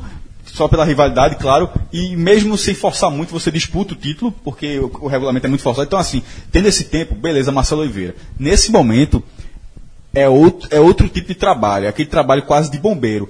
E Marcelo Oliveira não costuma ser esse treinador. Agora, é um treinador interessante, é um treinador de mercado, um treinador, pô, um treinador que foi bicampeão brasileiro nos pontos corridos, como você falou, há pouquíssimo tempo. Há pouquíssimo tempo. Então, isso aí tem um lastro muito grande. E, e o que de vez em quando é foda, porque se ele tivesse sido bicampeão brasileiro pelo Corinthians, você, é, tava na seleção brasileira, como o tipo faz. Agora, como o cara tá- foi bicampeão brasileiro no Cruzeiro, você, você perde o mercado muito rápido. É impressionante esse tipo de coisa. Mas, para essa situação e até pela lembrança que Fred teve, ou seja, ele já viveu um trabalho assim e não funcionou. O último. Então, nesse, quando eu digo um trabalho assim, nessa briga, É. é que não é fácil. Tem, tem treinadores específicos. A, a- quando o Claudinei não toca na bola, faz uma tática para tocar a bola, Marcelo Oliveira não vai fazer esse, o Fluminense, porque ele não, ele não consegue, não é ele. E, de vez em quando, para pontuar na parte de baixo, você, você, tem você mal toca na bola. Eu me surpreendi muito por Guto não ter sido inserido nesse, nesse mercado. Nessa, nessa, nessa dança de técnicos, me surpreendeu o Guto sobrar. E também deixaram o clube aí nesse período, além do técnico Abel Braga, deixaram o zagueiro Natan Ribeiro, foi para o Caxiwa Rei Sol, é, Luan Pérez, também zagueiro, foi para a Bélgica, né, para o Clube Bruges, e o volante Douglas também deixou as Laranjeiras. Nessa segunda-feira que a gente grava, né? Douglas já é pós-Copa, já é E Luan Pérez é aquele mesmo ex-santo. isso. E de chegada tem Digão, né, do Cruzeiro, Luciano, atacante que estava no futebol grego, no Ex-Corinthians. Panathinaikos, ex-Corinthians, e Júnior Dutra, né, isso é quase um break news, né. É, que foi a troca com com Douglas, né? Douglas foi pro, pro, pro Corinthians e o Corinthians está cedendo jogadores ao Fluminense por essa negociação. Já cedeu o Júnior Dutra. O Fluminense queria Paulo Roberto, né, que foi do esporte, foi do Bahia. O Paulo Roberto pediu para ficar no Corinthians, não vai vir. Mas eu achei bons nomes, sabia? O Impressionante a moral que o Paulo Roberto tem. É, impressionante. Mas jogou bem no Corinthians, ele deu uma melhorada. é eu não acho ele horrível, não, sabia? Mesmo quando ele foi do esporte, eu nunca achei ele horrível, não. Mas Mas tem mais moral do que tem mais moral do que bola. É porque joga bonito. Dá passe. joga bonito. É joga foda, bonito. é ele, foda. Mostra, ele mostra Classe. qualidade técnica. Claro, É. exatamente. E, mas achei bons nomes, sabe? O Luciano é um bom atacante. Júnior Dutra eu acho um bom atacante também. Acho que tecnicamente aí o Fluminense até deu uma, uma melhoradinha nessa parada da Copa. Não sei o sistema defensivo como vai ficar. Mas, enfim. Porém, para jogar nesse campeonato, tá? Para sobreviver. Nada de pensar mais, mais à frente. Tivemos mudanças também eh, no comando do América Mineiro, é o 13 terceiro com 14 pontos. Eh, e também perdeu seu treinador, Anderson Moreira, que é a cara do América Mineiro, né? Estava comandando o clube desde 2016. Foi contratado pelo Bahia em substituição a Guto Ferreira. E a solução que a direção do América eh, encontrou para a perda de Anderson foi a efetivação do então diretor de futebol do clube, Ricardo Drubes, que voltou a ser técnico de futebol, né? Eu entendi o que o América quis fazer. Eu só não sei se eu concordo. Mas eu entendi. Porque o que é que a gente mais elogiava o América Mineiro? O que é que a gente mais elogiou o América Mineiro desde 2016? O fato de que fez um projeto com Ederson Moreira. Esse projeto teve continuidade e esse projeto foi iniciado quando o clube estava sendo rebaixado. O América, o América sempre cita que o América foi dos clubes que guardou um caixa para investir na Série B pensando no retorno. chamou né? Ederson Moreira e disse assim: ó, não vamos fazer, não vamos trazer O América foi exatamente o que o João falou. Subiu sabendo que ia cair. que era o campeão da segunda divisão dois anos depois. Fez assim, ó. Quando viu que não ia cair mesmo, fez assim, não vou trazer um lisca doido aqui, não vou trazer jogador, fez o que o Santa Cruz fez, começou a trazer jogador, e trazer mais jogador, e trazer Tá mais salvado jogador. de todo É, jeito, o América disse, não. faz contrato com, com a faca no pescoço, né? Bom. Vai arrumar a casa e vai fazer a transição. E foi isso que Anderson fez. Maestria, né? Maestria. Chegou no. Caiu, já caiu jogando melhor. Fez uma série B. Tranquilíssima, tranquilíssima. Subiu com. Sem aperreio. O América Mineiro, todo mundo viu que ia subir, subiu.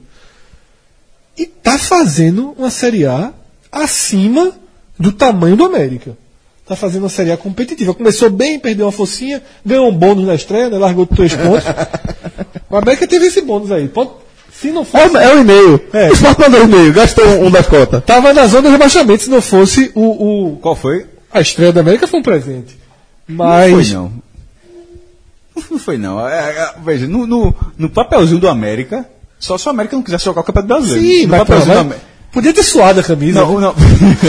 Mas, bem, o presente foi o saldo. Mas assim, no papelzinho do América, com aquele esporte América, é três pontinhos Três aqui. pontos, mas sem, intervalo já, tava, já tinha Não. três pontos. Não, Quando eu olhei a classificação do intervalo, tá danado, já tô com os três pontos. Eu falo assim, CBF atualizou. é esporte. Se quiser, pode jogar do goleiro, pô.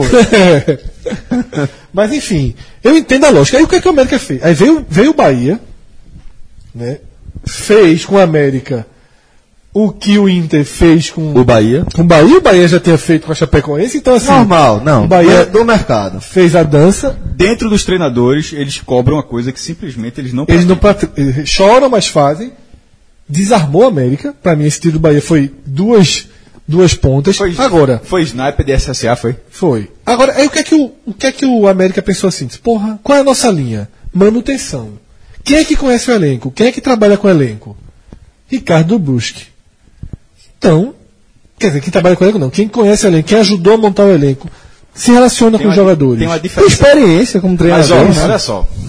Mas Já, aí, pô, é só- então, já, que eu entendi. critiquei, já que eu critiquei Marcelo Oliveira no Fluminense, não dá pra passar a mão na cabeça aí não, né, meu irmão?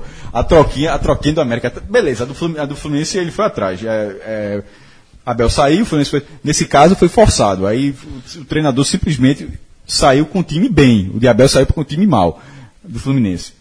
Essa troca pro América, a do Fluminense, talvez a troca ajude. Eu não acho que, que Marcelo Oliveira seja o nome ideal para esse E momento. não acho que consegue fazer um trabalho no nível do Diabel, não. É, mas. Não, o Diabel tava ruim, pô. Não, veja só. tava ruim. Não, resultado, tô falando de resultados. Eu falo Também acho que não. Assim, Não, porque o. Fluminense é outro mundo, assim. Desencadeou, mas enfim, já, já virou, O Fluminense é muito fraco, é. É, no, no caso do América, eu tô querendo dizer o seguinte: no caso do América, a troca é muito pior.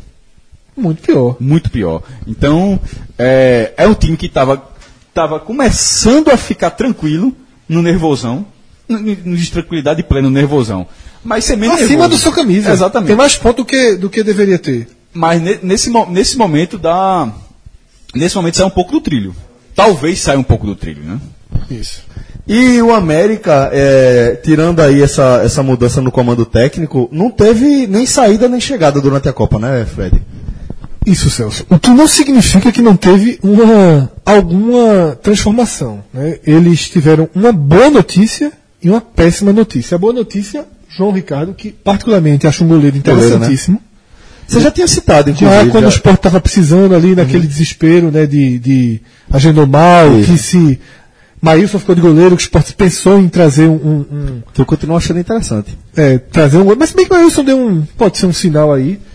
Enfim, João Ricardo eu achava um bom nome, ele se recuperou, estava fora desde o início brasileiro, não jogou nenhuma partida, já está treinando, já fez um, um- já jogou um tempo, então deve seguir normalmente. Porém, Ailon, artilheiro do time na temporada, deu uma porrada na trave treinando, Puta que pariu, velho. machucou o braço, não lembro exatamente o que foi a lesão, mas cirurgia, sem previsão de volta. É, sem previsão de volta. Não quer dizer que não vai jogar brasileiro, sem previsão é porque braço é um pouco mais, obviamente, Mais fácil o jogador se mas recuperar. também não né? deve ser coisa para pelo menos aí segundo turno. Uhum. Não acho que ele tenha com nenhuma condição de jogar nas sete partidas que fecham o turno. Né? Então, é, essa foi uma bronca e está perto de ter outra, porque o Santos, é, que é o, de- detém um jogador que é o meia titular do América, Serginho. Esse jogador está sendo vendido né, para os Emirados Árabes. O Santos vai negociar 7 milhões, vai ganhar 7 milhões, 7 milhões e 700 mil. Quase oito, né? É. Só que é o contrário daquela daquele retorno que a gente falou do, do, do Atlético Mineiro por Roger Guedes. Esse aí o América só ganha 70 mil. Então você perdeu um velho. titular, um meia titular.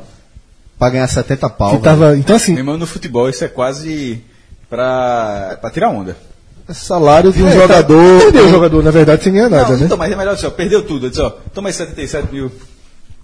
É verdade. A Chapecoense, é, a 14 colocada, a Chape tem os mesmos 14 pontos aí. Trabalhou com taça na parada da Copa. Jogou É, um torneio é amistoso com o São Lourenço Meteu um amistosinho ali, já, já meteu uma um, um troféu na salinha, né? Internacional. Mais um. É, dos clubes do, do- do nosso nervosão, né? A Chapecoense ela vinha sendo é, a equipe mais atingida tecnicamente pelo mercado durante a parada da Copa, né? Tinha perdido aí já o lateral Podi, Arthur já tinha deixado a Chape também. É, chegou a ser anunciado, inclusive, a venda de Jandrei, né? Goleiro para Samp. É, mas nessa segunda-feira, Fred, essa notícia mudou e, e a Chape permanece com o goleiro até dezembro, pelo menos, né? Isso, tava, chegou a ser dado como oficializada a contratação, muito dinheiro envolvido. Ele iria para Sampdoria, mas deu uma entrevista, né, mudou tudo na segunda-feira, né, e fica até o final do ano. Perguntaram a ele sobre frustração, porque claramente ele queria ir, né? E foi na reta final ali do dinheiro da negociação financeira que Jandrei, é, que a Chapecoense não se acertou com a Sampdoria e Jandrei vai ficar pelo menos até o final do ano. Eu gostei muito da resposta que ele deu, que ele, eu não me lembro o prazo que ele falou, mas tipo, há dois anos eu estava em casa, sem clube, sem conseguir foda. jogar. Vida de goleiro é um negócio muito, muito selvagem, É, pô. depois do acidente da Chapecoense, que ele foi para Chapecoense, ele não foi nem para ser o titular. Porque o goleiro titular foi um que veio do Juventude, que me fugiu o nome dele agora, que virou reserva. E acho que tá no Vitória, é o goleiro do Vitória. Exatamente, é o, é o goleiro que virou o titular do Vitória hoje. E depois de todos os problemas que o Vitória teve de goleiro. Então, essa. Jandrei chegou como terceiro goleiro da Chape e Elias, né? isso, se tornou titular. Então, é... agora é um grande jogador. Quando eu vi a notícia de que a Chape ia perder a Podi, Arthur, que vinha fazendo um grande campeonato brasileiro, um grande campeonato brasileiro, e o goleiro, eu disse, porra, é uma baixa grande na Chapecoense. Ficando o Jandrei, você já resolve um dos problemas. né? Um problema gravíssimo, né? É, mas você já resolve pelo menos um com a permanência dele. E quem é que chegou, Fred, na Chape? Só chegadas internacionais aí, é essa é a base de, de busca do mercado É. da Chape? Antes da Copa já tinha trazido Agostinho Dolfo, né, o meia, 22 anos. Eu confesso que não tenho nenhuma referência dele. Um jogador que foi formado no, no Vélez, esteve, jogou no Vila Real, no Vídea Real B. Não jogou ainda, fez um, participou dessa partida que foi a primeira foi a estreia dele nesse jogo contra o São Lourenço. E trouxe um atacante agora na parada da Copa, um gaúcho, né, Ian Rolim, que estava no futebol dinamarquês. Achei bem exóticas as, É. os reforços da Chape, mas assim, viu, Celso? É, Vai dar, Arthur, vai dar tudo certo. é, olha só, Arthur vai fazer muita falta. A Podi funciona pra eles, mas eu acho o lateral. A Podi é um cara, é aquele jogador que, que é, no fim das contas, eu acho que ele zera. Porque é, é, na Chape, principalmente, é um jogador que ele é um jogador é, agudo, é um jogador bastante participativo. Bem intenso, É, é. bem intenso, é a cara da. Chape. Funcionar muito lá, mas também é um jogador que entrega muito, que deixa a zaga muito descoberta, que é que atraga lá- muito, que acaba dando muito contra-ataque. Mas né? eu acho que a impressão lá é que ele. Que, que É de perda. Não, é, que ele funcionava É de muito perda, melhor. sim, muito o que, melhor. O que ele entregava era muito. Entregava a favor, né? Assim, de resultados, era muito melhor do que. Entregar as- pro- as- pro as- adversário, que né? as farrapadas. Agora, como, como. Lembra que lá no esporte eu falei, quando a gente estava comentando sobre o esporte, que eu falei que não fosse a situação financeira, a situação do esporte era razoável, era estável, porque a gente ia passar por clubes com mais problemas, como a gente passou por Botafogo com mais problemas, Vasco para mim tem mais problemas, Fluminense com mais problemas, América Mineiro com mais problemas. Mas, é, mas é, muitos dos pro- tirando o Fluminense, muitos problemas aí tem que dimensionar não só a questão técnica, a questão a Sim, própria é. esporte é financeira, que no, caso da escala do esporte é bem. É, mas não foi isso que eu falei, que no Fluminense também é enorme. O Fluminense tem jogador dentro do elenco, já na justiça. É uma coisa, é uma coisa muito mais grave. Mas que eu citei que, na soma de tudo, o esporte, se não fosse problema financeiro, estaria mais tranquilo em relação a esse. A Chape tem essas perdas técnicas, mas o time é encaixadinho. É um bom time. Você compara com a Chape, com o América Mineiro, com o Fluminense. Eu acho que o time da Chapecoense é mais time. Se o campeonato é nervosão, a gente tá chegando aqui na faixa de Gaza, viu? Porque tá chegando na hora onde botou a cabeça pra fora, a chance de um headshot é gigante. Headshot. é gigante.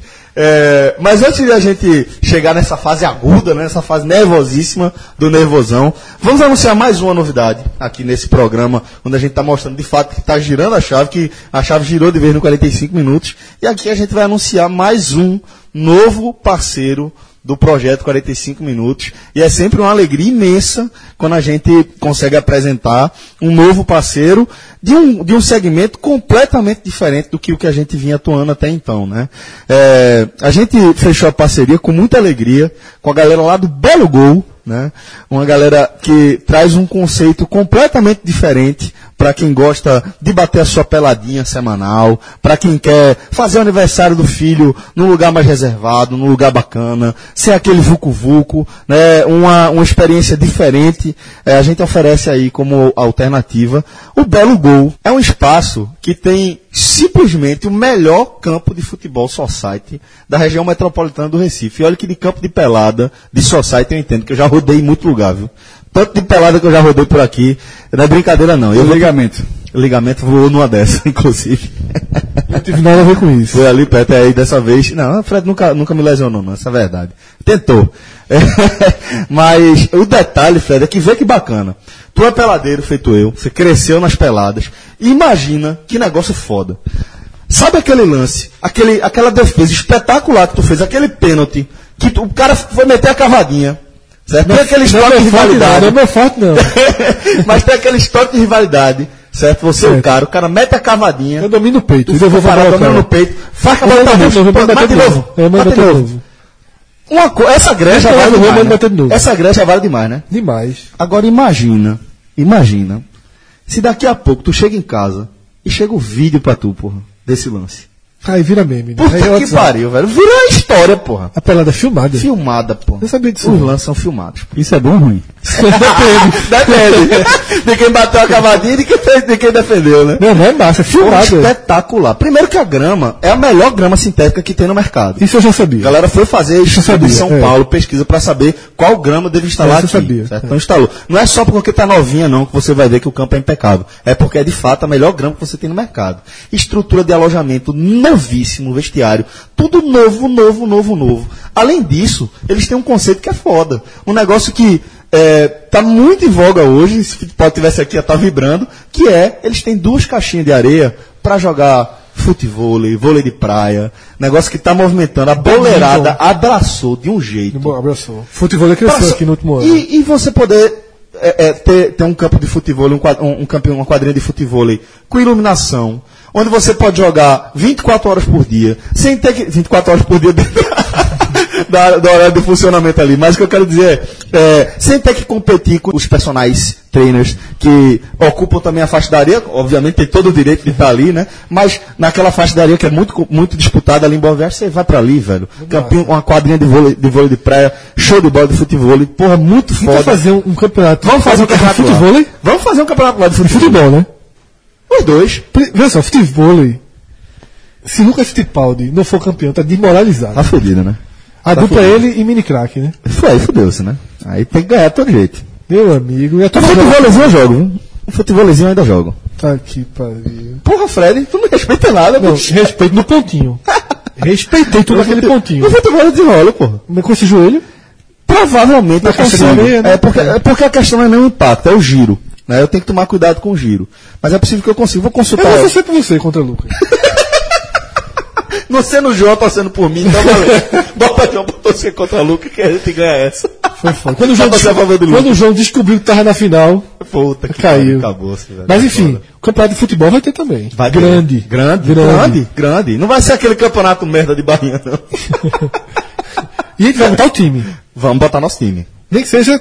Vamos botar nosso time. Vamos o. Vamos botar. Enxertado. É, pô, Não dá pra não- jogar, não, dá não. pra jogar com o Cássio, com o João.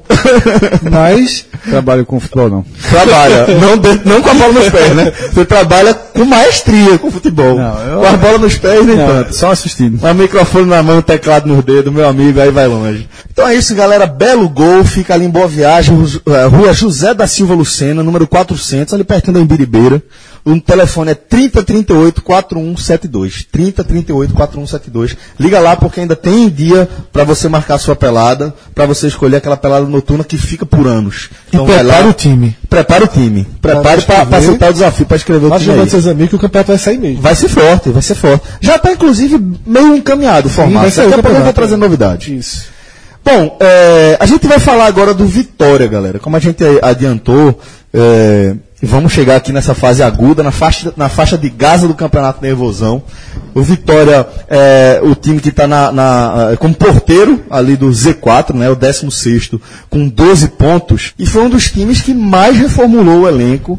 E apesar de, de ter optado por não disputar amistosos no período, pre- preferiu se concentrar eh, na- na, no equilíbrio físico do, do, do Tem elenco. muita né? gente chegando e saindo. em algum momento não tinha time pra botar em campo. É verdade. Contra- Ó, que saiu. William Correia foi pro Curitiba. Jonatas Belusso também foi pro Curitiba. Esses eu não considero perdas, né? Saíram Saíram. Né? o Vitória querendo. Agora, José Wellison é uma perda que a gente ainda precisa saber o, o tamanho da ausência dele, o impacto da ausência dele As no. duas principais, ah, talvez se- sejam as duas últimas aí. José E Wellison Denilson volante que- e Denilson atacante. Isso.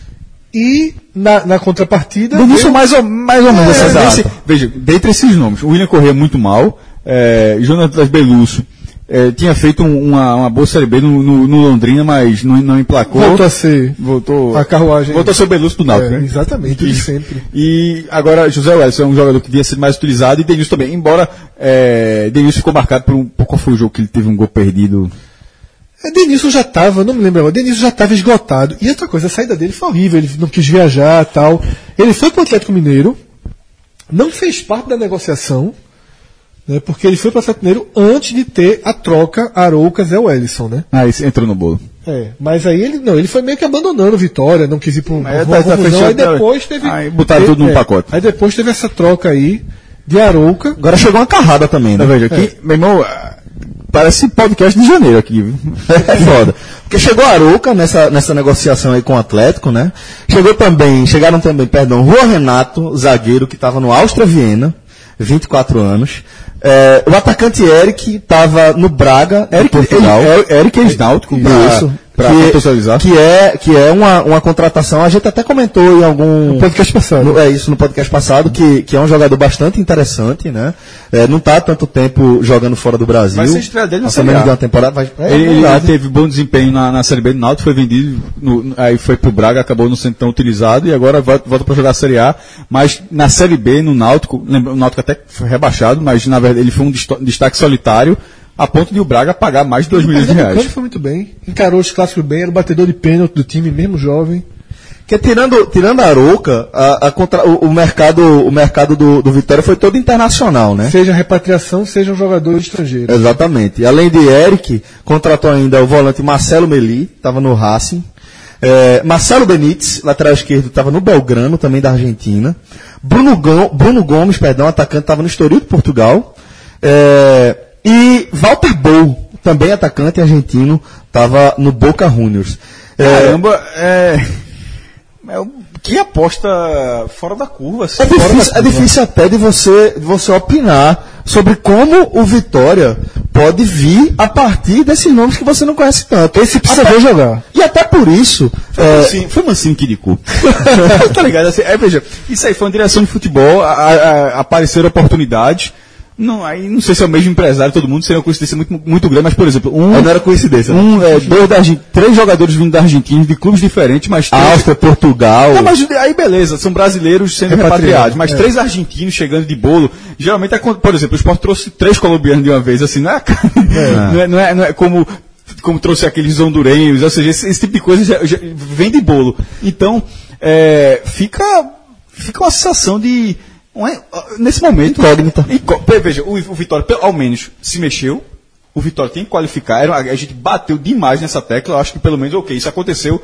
Não sei se se qualificou. Não sabemos em que sentido Não, ele se não sei, mexeu, né? É, e não tinha muitas opções. Eu acho que o Vitória, o que, o que, o que definiu o rumo do Vitória foi justamente a necessidade. Tipo, o Vitória precisava se mexer, o Vitória foi ao mercado, como a gente falou, a Série B não está hoje com um mercado interessante. A Série C não dá para você pensar para a Série A, tá? A quantidade de brasileiros jogando fora do país para repatriar não é fácil, então o Vitória procurou onde dava. Encontrou No mercado da América do Sul. para repatriar e foi no mercado da América do Sul, que é um mercado natural para os clubes da Série A do Brasil, porém que não De se mostra adaptação. é, que não se mostra Historicamente. tão tão interessante assim no resultado imediato. Exato. Não às vezes, Essa é análise. é, às vezes você traz um jogador, o melhor jogador do continente, tá? Como o Palmeiras trouxe o atacante. Bom, estava voando, agora de- demorou, começa a dar um resultado no Palmeiras. A Leone, quando contratado pelo Palmeiras, é, porra, era um cara que era para chegar, todo mundo achava que ia chegar voando. Hoje nem no Bahia joga. né? Então, assim, é um mercado difícil, mas que o Vitória deu o tiro que poderia dar, o tiro necessário. Então, para a gente é, ouvir uma opinião mais abalizada de quem está acompanhando o dia a dia do Vitória de perto, mesmo na parada da Copa do Mundo, a gente chamou nosso querido Vitor Vilar para falar um pouquinho sobre o que foi esse período é, de pré-temporada, aliás, de intertemporada do Vitória, é, acompanhando lá de, de perto Vitor Vilar com a análise dele. Fala galera do 45 minutos, vamos aí então falar do Vitória. Vitória que se mexeu bastante nessa pausa para a Copa do Mundo, é praticamente um time novo, dá para dizer assim. Mas acima de tudo, Vitória cumpriu aquilo que havia prometido lá antes da pausa, eh, quando Jorge Macedo foi, foi contratado, novo diretor de futebol. Ele prometeu, ele foi contratado ali há uma semana da Copa começar, e ele prometeu reformular o time e contratar vários jogadores, mirando principalmente o mercado argentino. E foi exatamente isso que aconteceu. Ah, o Vitória trouxe oito reforços, três deles vieram da Argentina e quatro jogadores saíram. Vou começar a falar sobre os jogadores que saíram porque teve jogador importante deixando a toca do Leão. William Correa, volante, eh, que não vinha bem com a torcida, a torcida falava que ele tinha uma panela com Wagner Mancini. realmente não vinha, vinha um momento terrível em campo, deixou vitória finalmente, né, para alguns, para alegria de alguns, digamos assim. Uh, foi para o Curitiba, um cara que foi bem no ano passado, mas esse ano não estava acertando, vai jogar aí no Curitiba, uh, jogar a Série B, uh, praticamente de maneira definitiva. O empréstimo dele foi até o final do ano que vem, e é justamente quando acaba o contrato dele com o Vitória. Outro que saiu para o Curitiba foi o Jontas Belusso. Esse é um centroavante que não deu certo aqui, infelizmente. E aí dois jogadores saíram para o Atlético Mineiro. O Denilson, atacante, também é outro cara que não vinha bem com a torcida. É até perigoso fazer seus gols, mas deixava um pouco a desejar na parte técnica. E José Wellison, esse talvez tenha sido uh, o jogador que deixou a Toca do Leão de maneira mais controversa, porque parte da torcida gostava dele, era um cara promissor, cria da base do Vitória, tinha contrato até o final do ano, a Vitória preferiu não perder ele de graça, liberou ele para o Atlético Mineiro em troca do empréstimo de um reforço. A gente vai falar sobre ele daqui a pouco. Sobre os reforços, foram oito, como eu falei. É, a maioria deles são apostas. Os jogadores mais conhecidos mesmo é, são jogadores que vieram da Argentina, pelo menos pelo currículo deles, são jogadores aparentemente importantes, mas a gente conhece pouco deles. Então, só vendo mesmo em campo para comprovar. No gol veio o João Gabriel, o goleiro do Cianorte, sem muita relevância, veio para ser mais terceiro goleiro mesmo. Para a zaga veio o Juan Renato. Essa é uma posição que o Vitória precisa demais, mas contratou pouco, na minha opinião. Esse Juan Renato, ele teve um bom momento no Juventude, foi para a Áustria, jogou na Áustria Viena, não, não teve muito sucesso por lá, voltou para o Brasil. Uma aposta aí do Vitória, sem dúvida nenhuma. Ah, na, na, lateral esquerda veio o Marcelo Benítez, jogador que estava no Belgrano. É um cara que tem um bom mercado na Argentina, mas a gente conhece pouco dele, só vendo jogar mesmo. Ah, vem aí para compor elenco também. A lateral esquerda foi um problema nesse início de ano para o Vitória, vem jogando o Jefferson improvisado. Para a parte, para a posição de volante, foi onde Vitória mais contratou vieram aí os principais reforços do Vitória, eu diria, nessa pausa. O Arouca, volante, experiente, rodado, ele foi que veio por empréstimo com pagamento pelo José Wellison, digamos assim. É uma aposta porque não vinha no bom momento, foi mal no Palmeiras, mal no Atlético Mineiro. Vitória está apostando num cara com currículo, com história, mas que não veio no bom momento, é uma tentativa de recuperar o jogador. E o Marcelo Melli, ex-jogador do Boca, tava, passou pelo Sporting, estava no Racing, esse é um jogador que aparentemente é a principal contratação do Vitória nessa pausa, mas novamente a gente conhece pouco. Para o ataque, é, tem o Eric, eu nem vou falar muito dele, cara que vocês conhecem muito bem, então, por favor, falem sobre ele, até para a gente daqui ficar sabendo. É, vem por empréstimo até o final do ano. E o Walter Bow, atacante ex-Boca Juniors, é, tem um certo currículo na, na Argentina, estava três anos no Boca Juniors, mas não era titular, entrava nos jogos, fazia seus gols. Ele e Marcelo Melli parecem ser os, os melhores assim reforços do Vitória uh, nessa pausa para a Copa do Mundo. E para fechar, teve Bruno Gomes, esse é uma aposta total, tem 21 anos, estava no Estoril Praia. É fruto aí da observação do Vitória, o Vitória está apostando nele para ver se acerta ali num cara de beirada para o Wagner Mancini, né, um ponta. Então é mais ou menos isso me estendi um pouco porque foram muitas mudanças, como vocês puderam ver. E vamos ver, né? O Vitória não jogou nessa pausa da Copa do Mundo, não fez nenhum amistoso, fechou ali os treinos na Toca do Leão mesmo. E jogadores a gente não conhece, não viu em campo ainda. A maioria deles não está regularizado, como a maioria foram, a maioria deles foi contratada é, do mercado internacional, né? A janela abriu apenas essa semana então, talvez nem estejam à disposição para a partida contra o Paraná. A gente vai ter que esperar para ver se eles vão estar disponíveis para o técnico Wagner Mancini. Então é parar, esperar para ver mesmo. Não há muitas informações sobre esses jogadores. Vamos ver se o Vitória contratou bem ou não com o tempo. Um abraço, galera. É nós. E agora, galera, a gente já dentro da zona de rebaixamento, ainda em Salvador, né? Vamos falar do Bahia, que abre o Z4 com 12 pontos e que, como a gente já apontou aqui nesse programa, trocou de comando. O Guto Ferreira saiu para a chegada de Anderson Moreira. É, e nesse meio tempo, o Bahia teve, foi um time que teve é, um- um- uma intertemporada agitada em termos de jogo, fez quatro partidos oficiais pelo Nordestão, né? Todas constitu- com sua formação titular. E que acabou inclusive perdendo, né? Acabou, acabou perdendo a decisão pro Sampaio correr no título inédito da equipe do Maranhão, né? Nos três jogos de Anderson Moreira, à frente do Bahia, o Bahia não fez gol. Porra. E isso gerou uma pressão pesada sobre ele. Né? Foi 0 a 0 com o Ceará, na Fonte Nova, jogo de volta. 1 a 0 pro Sampaio. Ceará tinha mandado time reserva porque perdeu a ida. 1 a 0 perdeu pro Sampaio lá no Castelão, em São Luís. E 0 a 0. 0 a 0 na volta.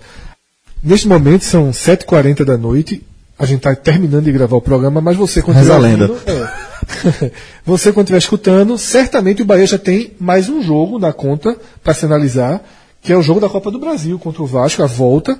E eu vou dizer uma coisa para você, a gente não está gravando, mas está considerando que o Bahia está na próxima fase da Copa do Brasil. O Bahia tem um 3 a 0 na hora que a gente grava aqui, não é possível que não esteja. Se não tiver, é capaz de não ter nem treinador mais. É, aí você deleta. Se não tiver, esqueça o que a gente vai falar aqui, porque eu estou considerando que o Bahia avançou. Isso é, é importante citar, porque o Bahia está na Sul-Americana e o Bahia não vai ter descanso. É um time que não parou, né, não tem um elenco tão longo, não contratou como deveria e vai inevitavelmente se desgastar ou fazer escolhas que geram desgaste psicológico. Se não gera desgaste físico, gera um desgaste com a relação da torcida. Imagine o, Brasil, o Bahia ter que abrir mão de uma fase já segunda fase sul-americana, de uma fase aguda de Copa do Brasil. Não cabe com o tamanho do Bahia e nem com o discurso que a diretoria teve ao longo da, do ano.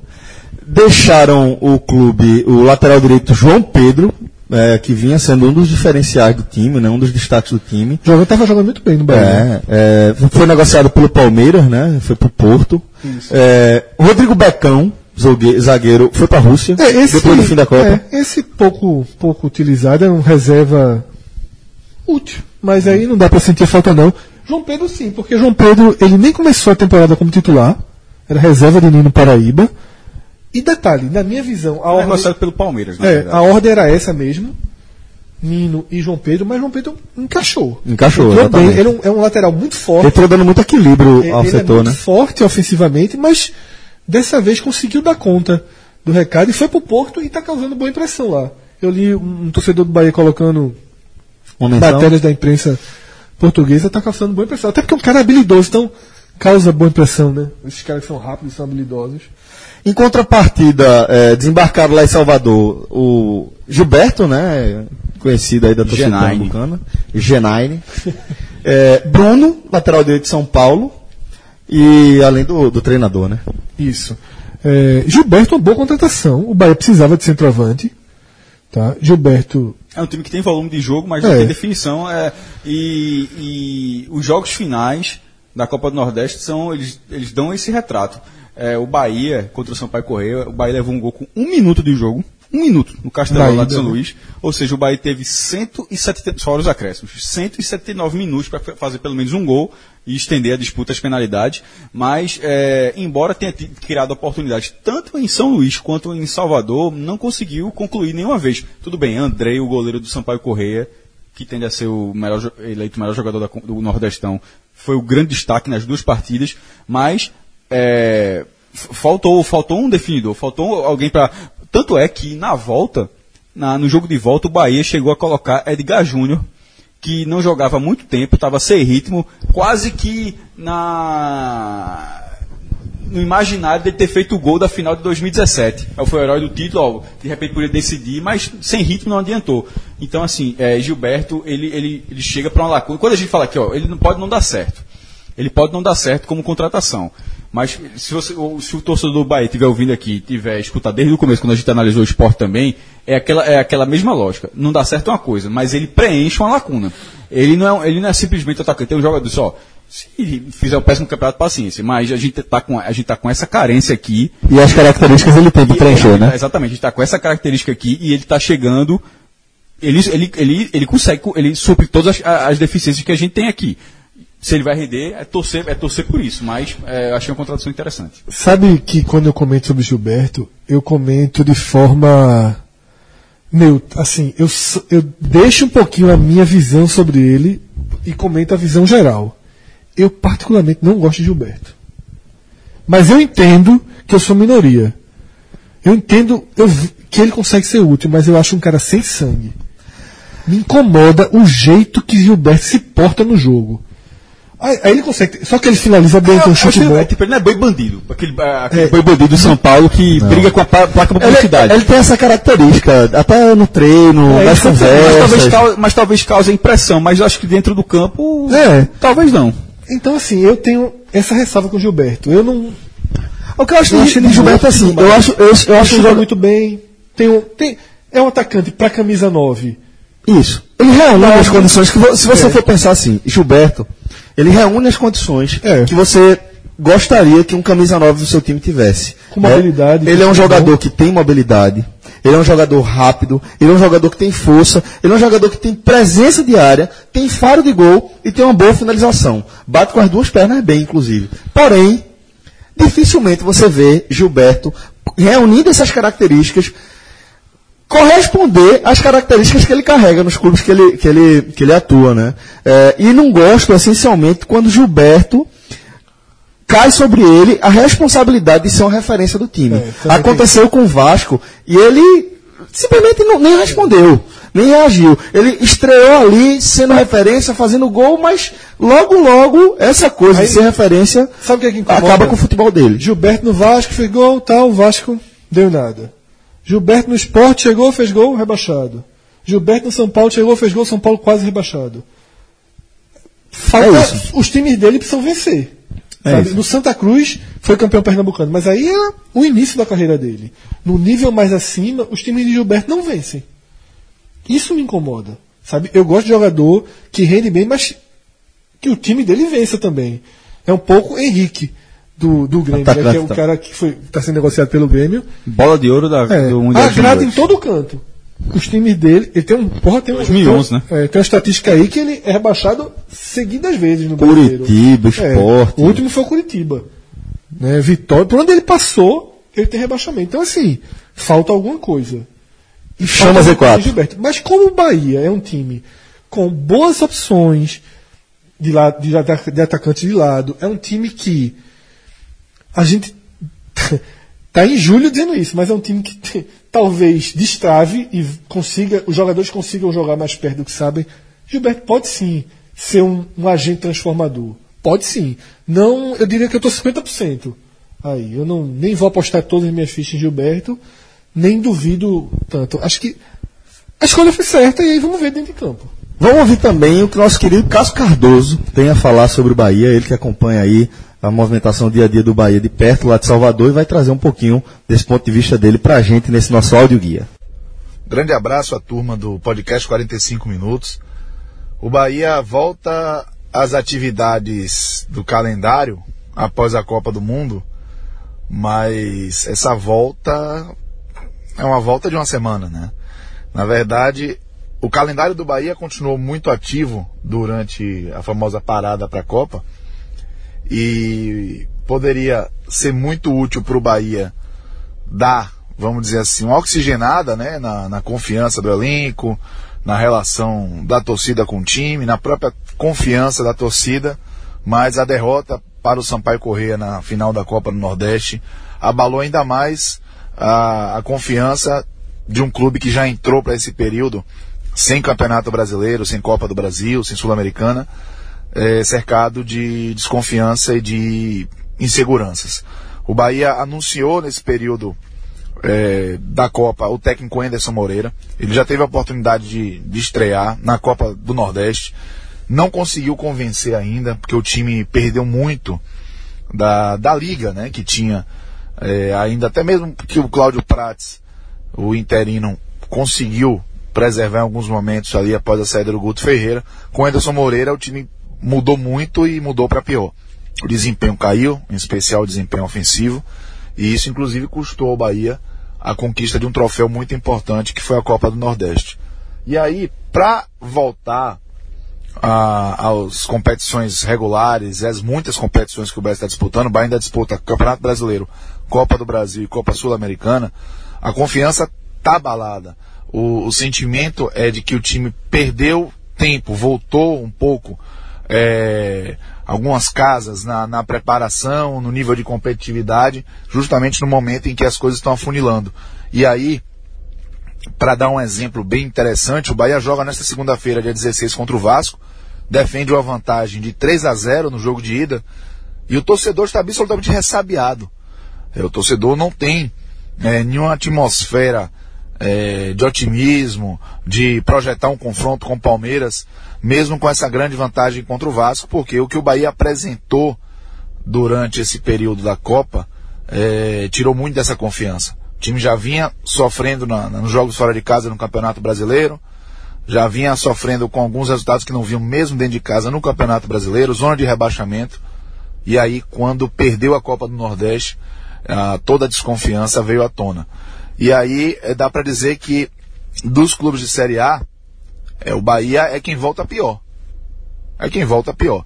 Muita gente perdeu atleta de qualidade, muitos clubes né, foram aí é, dilapidados, vamos dizer assim, os elencos, porque as ofertas do exterior vieram. O Bahia, nesse caso, perdeu apenas o Rodrigo Becão, zagueiro, que é depois que o Everson foi aproveitado, se tornou ali o quarto zagueiro do elenco, né?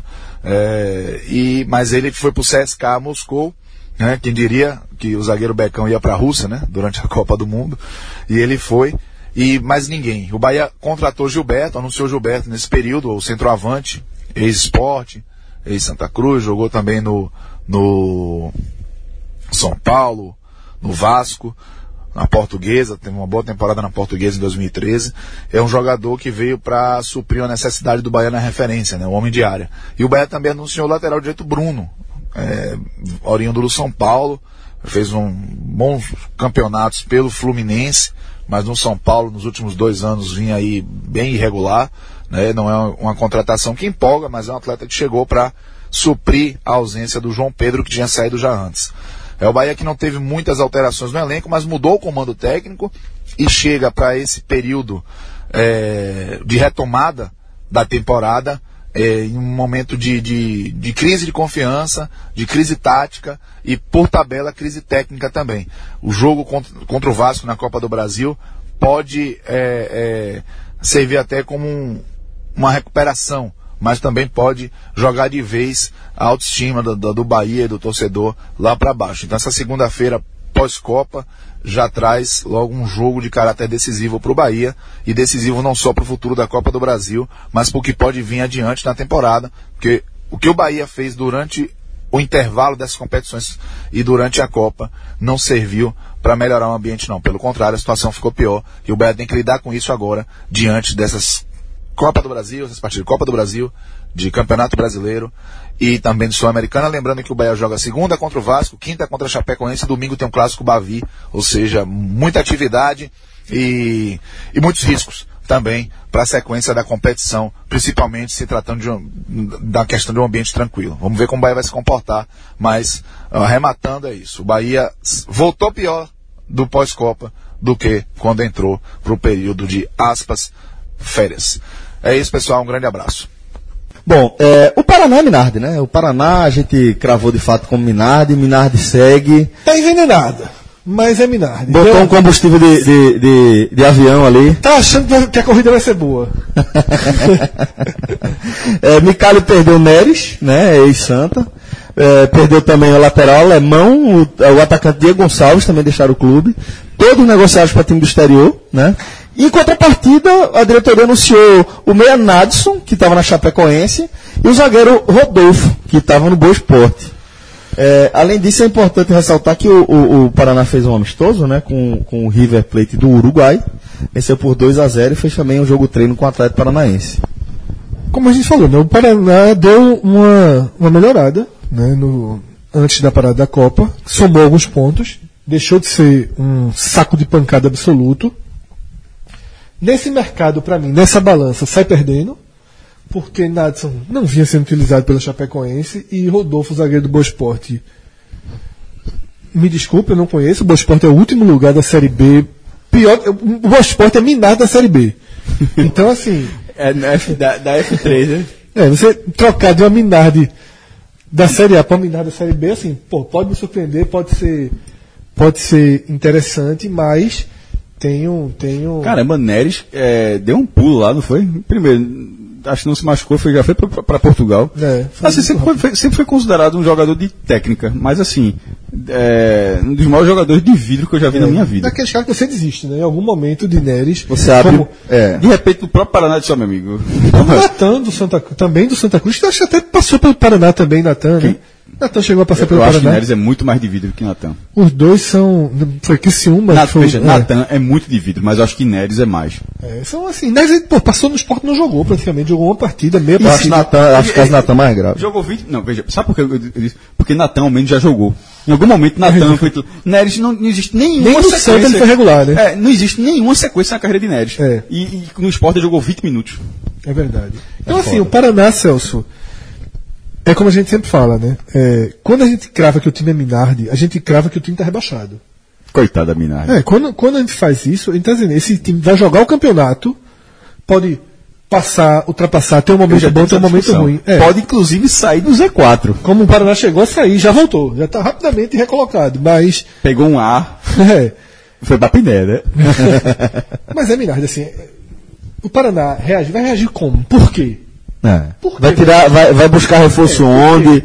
Qual o treinador que vai conduzir o time É, dessa forma? Quem é o jogador que vai chamar a É. responsabilidade? pobre tecnicamente, né, enfraquecido. Por quê? Não, não, há- não há por que acreditar nessa, nesse.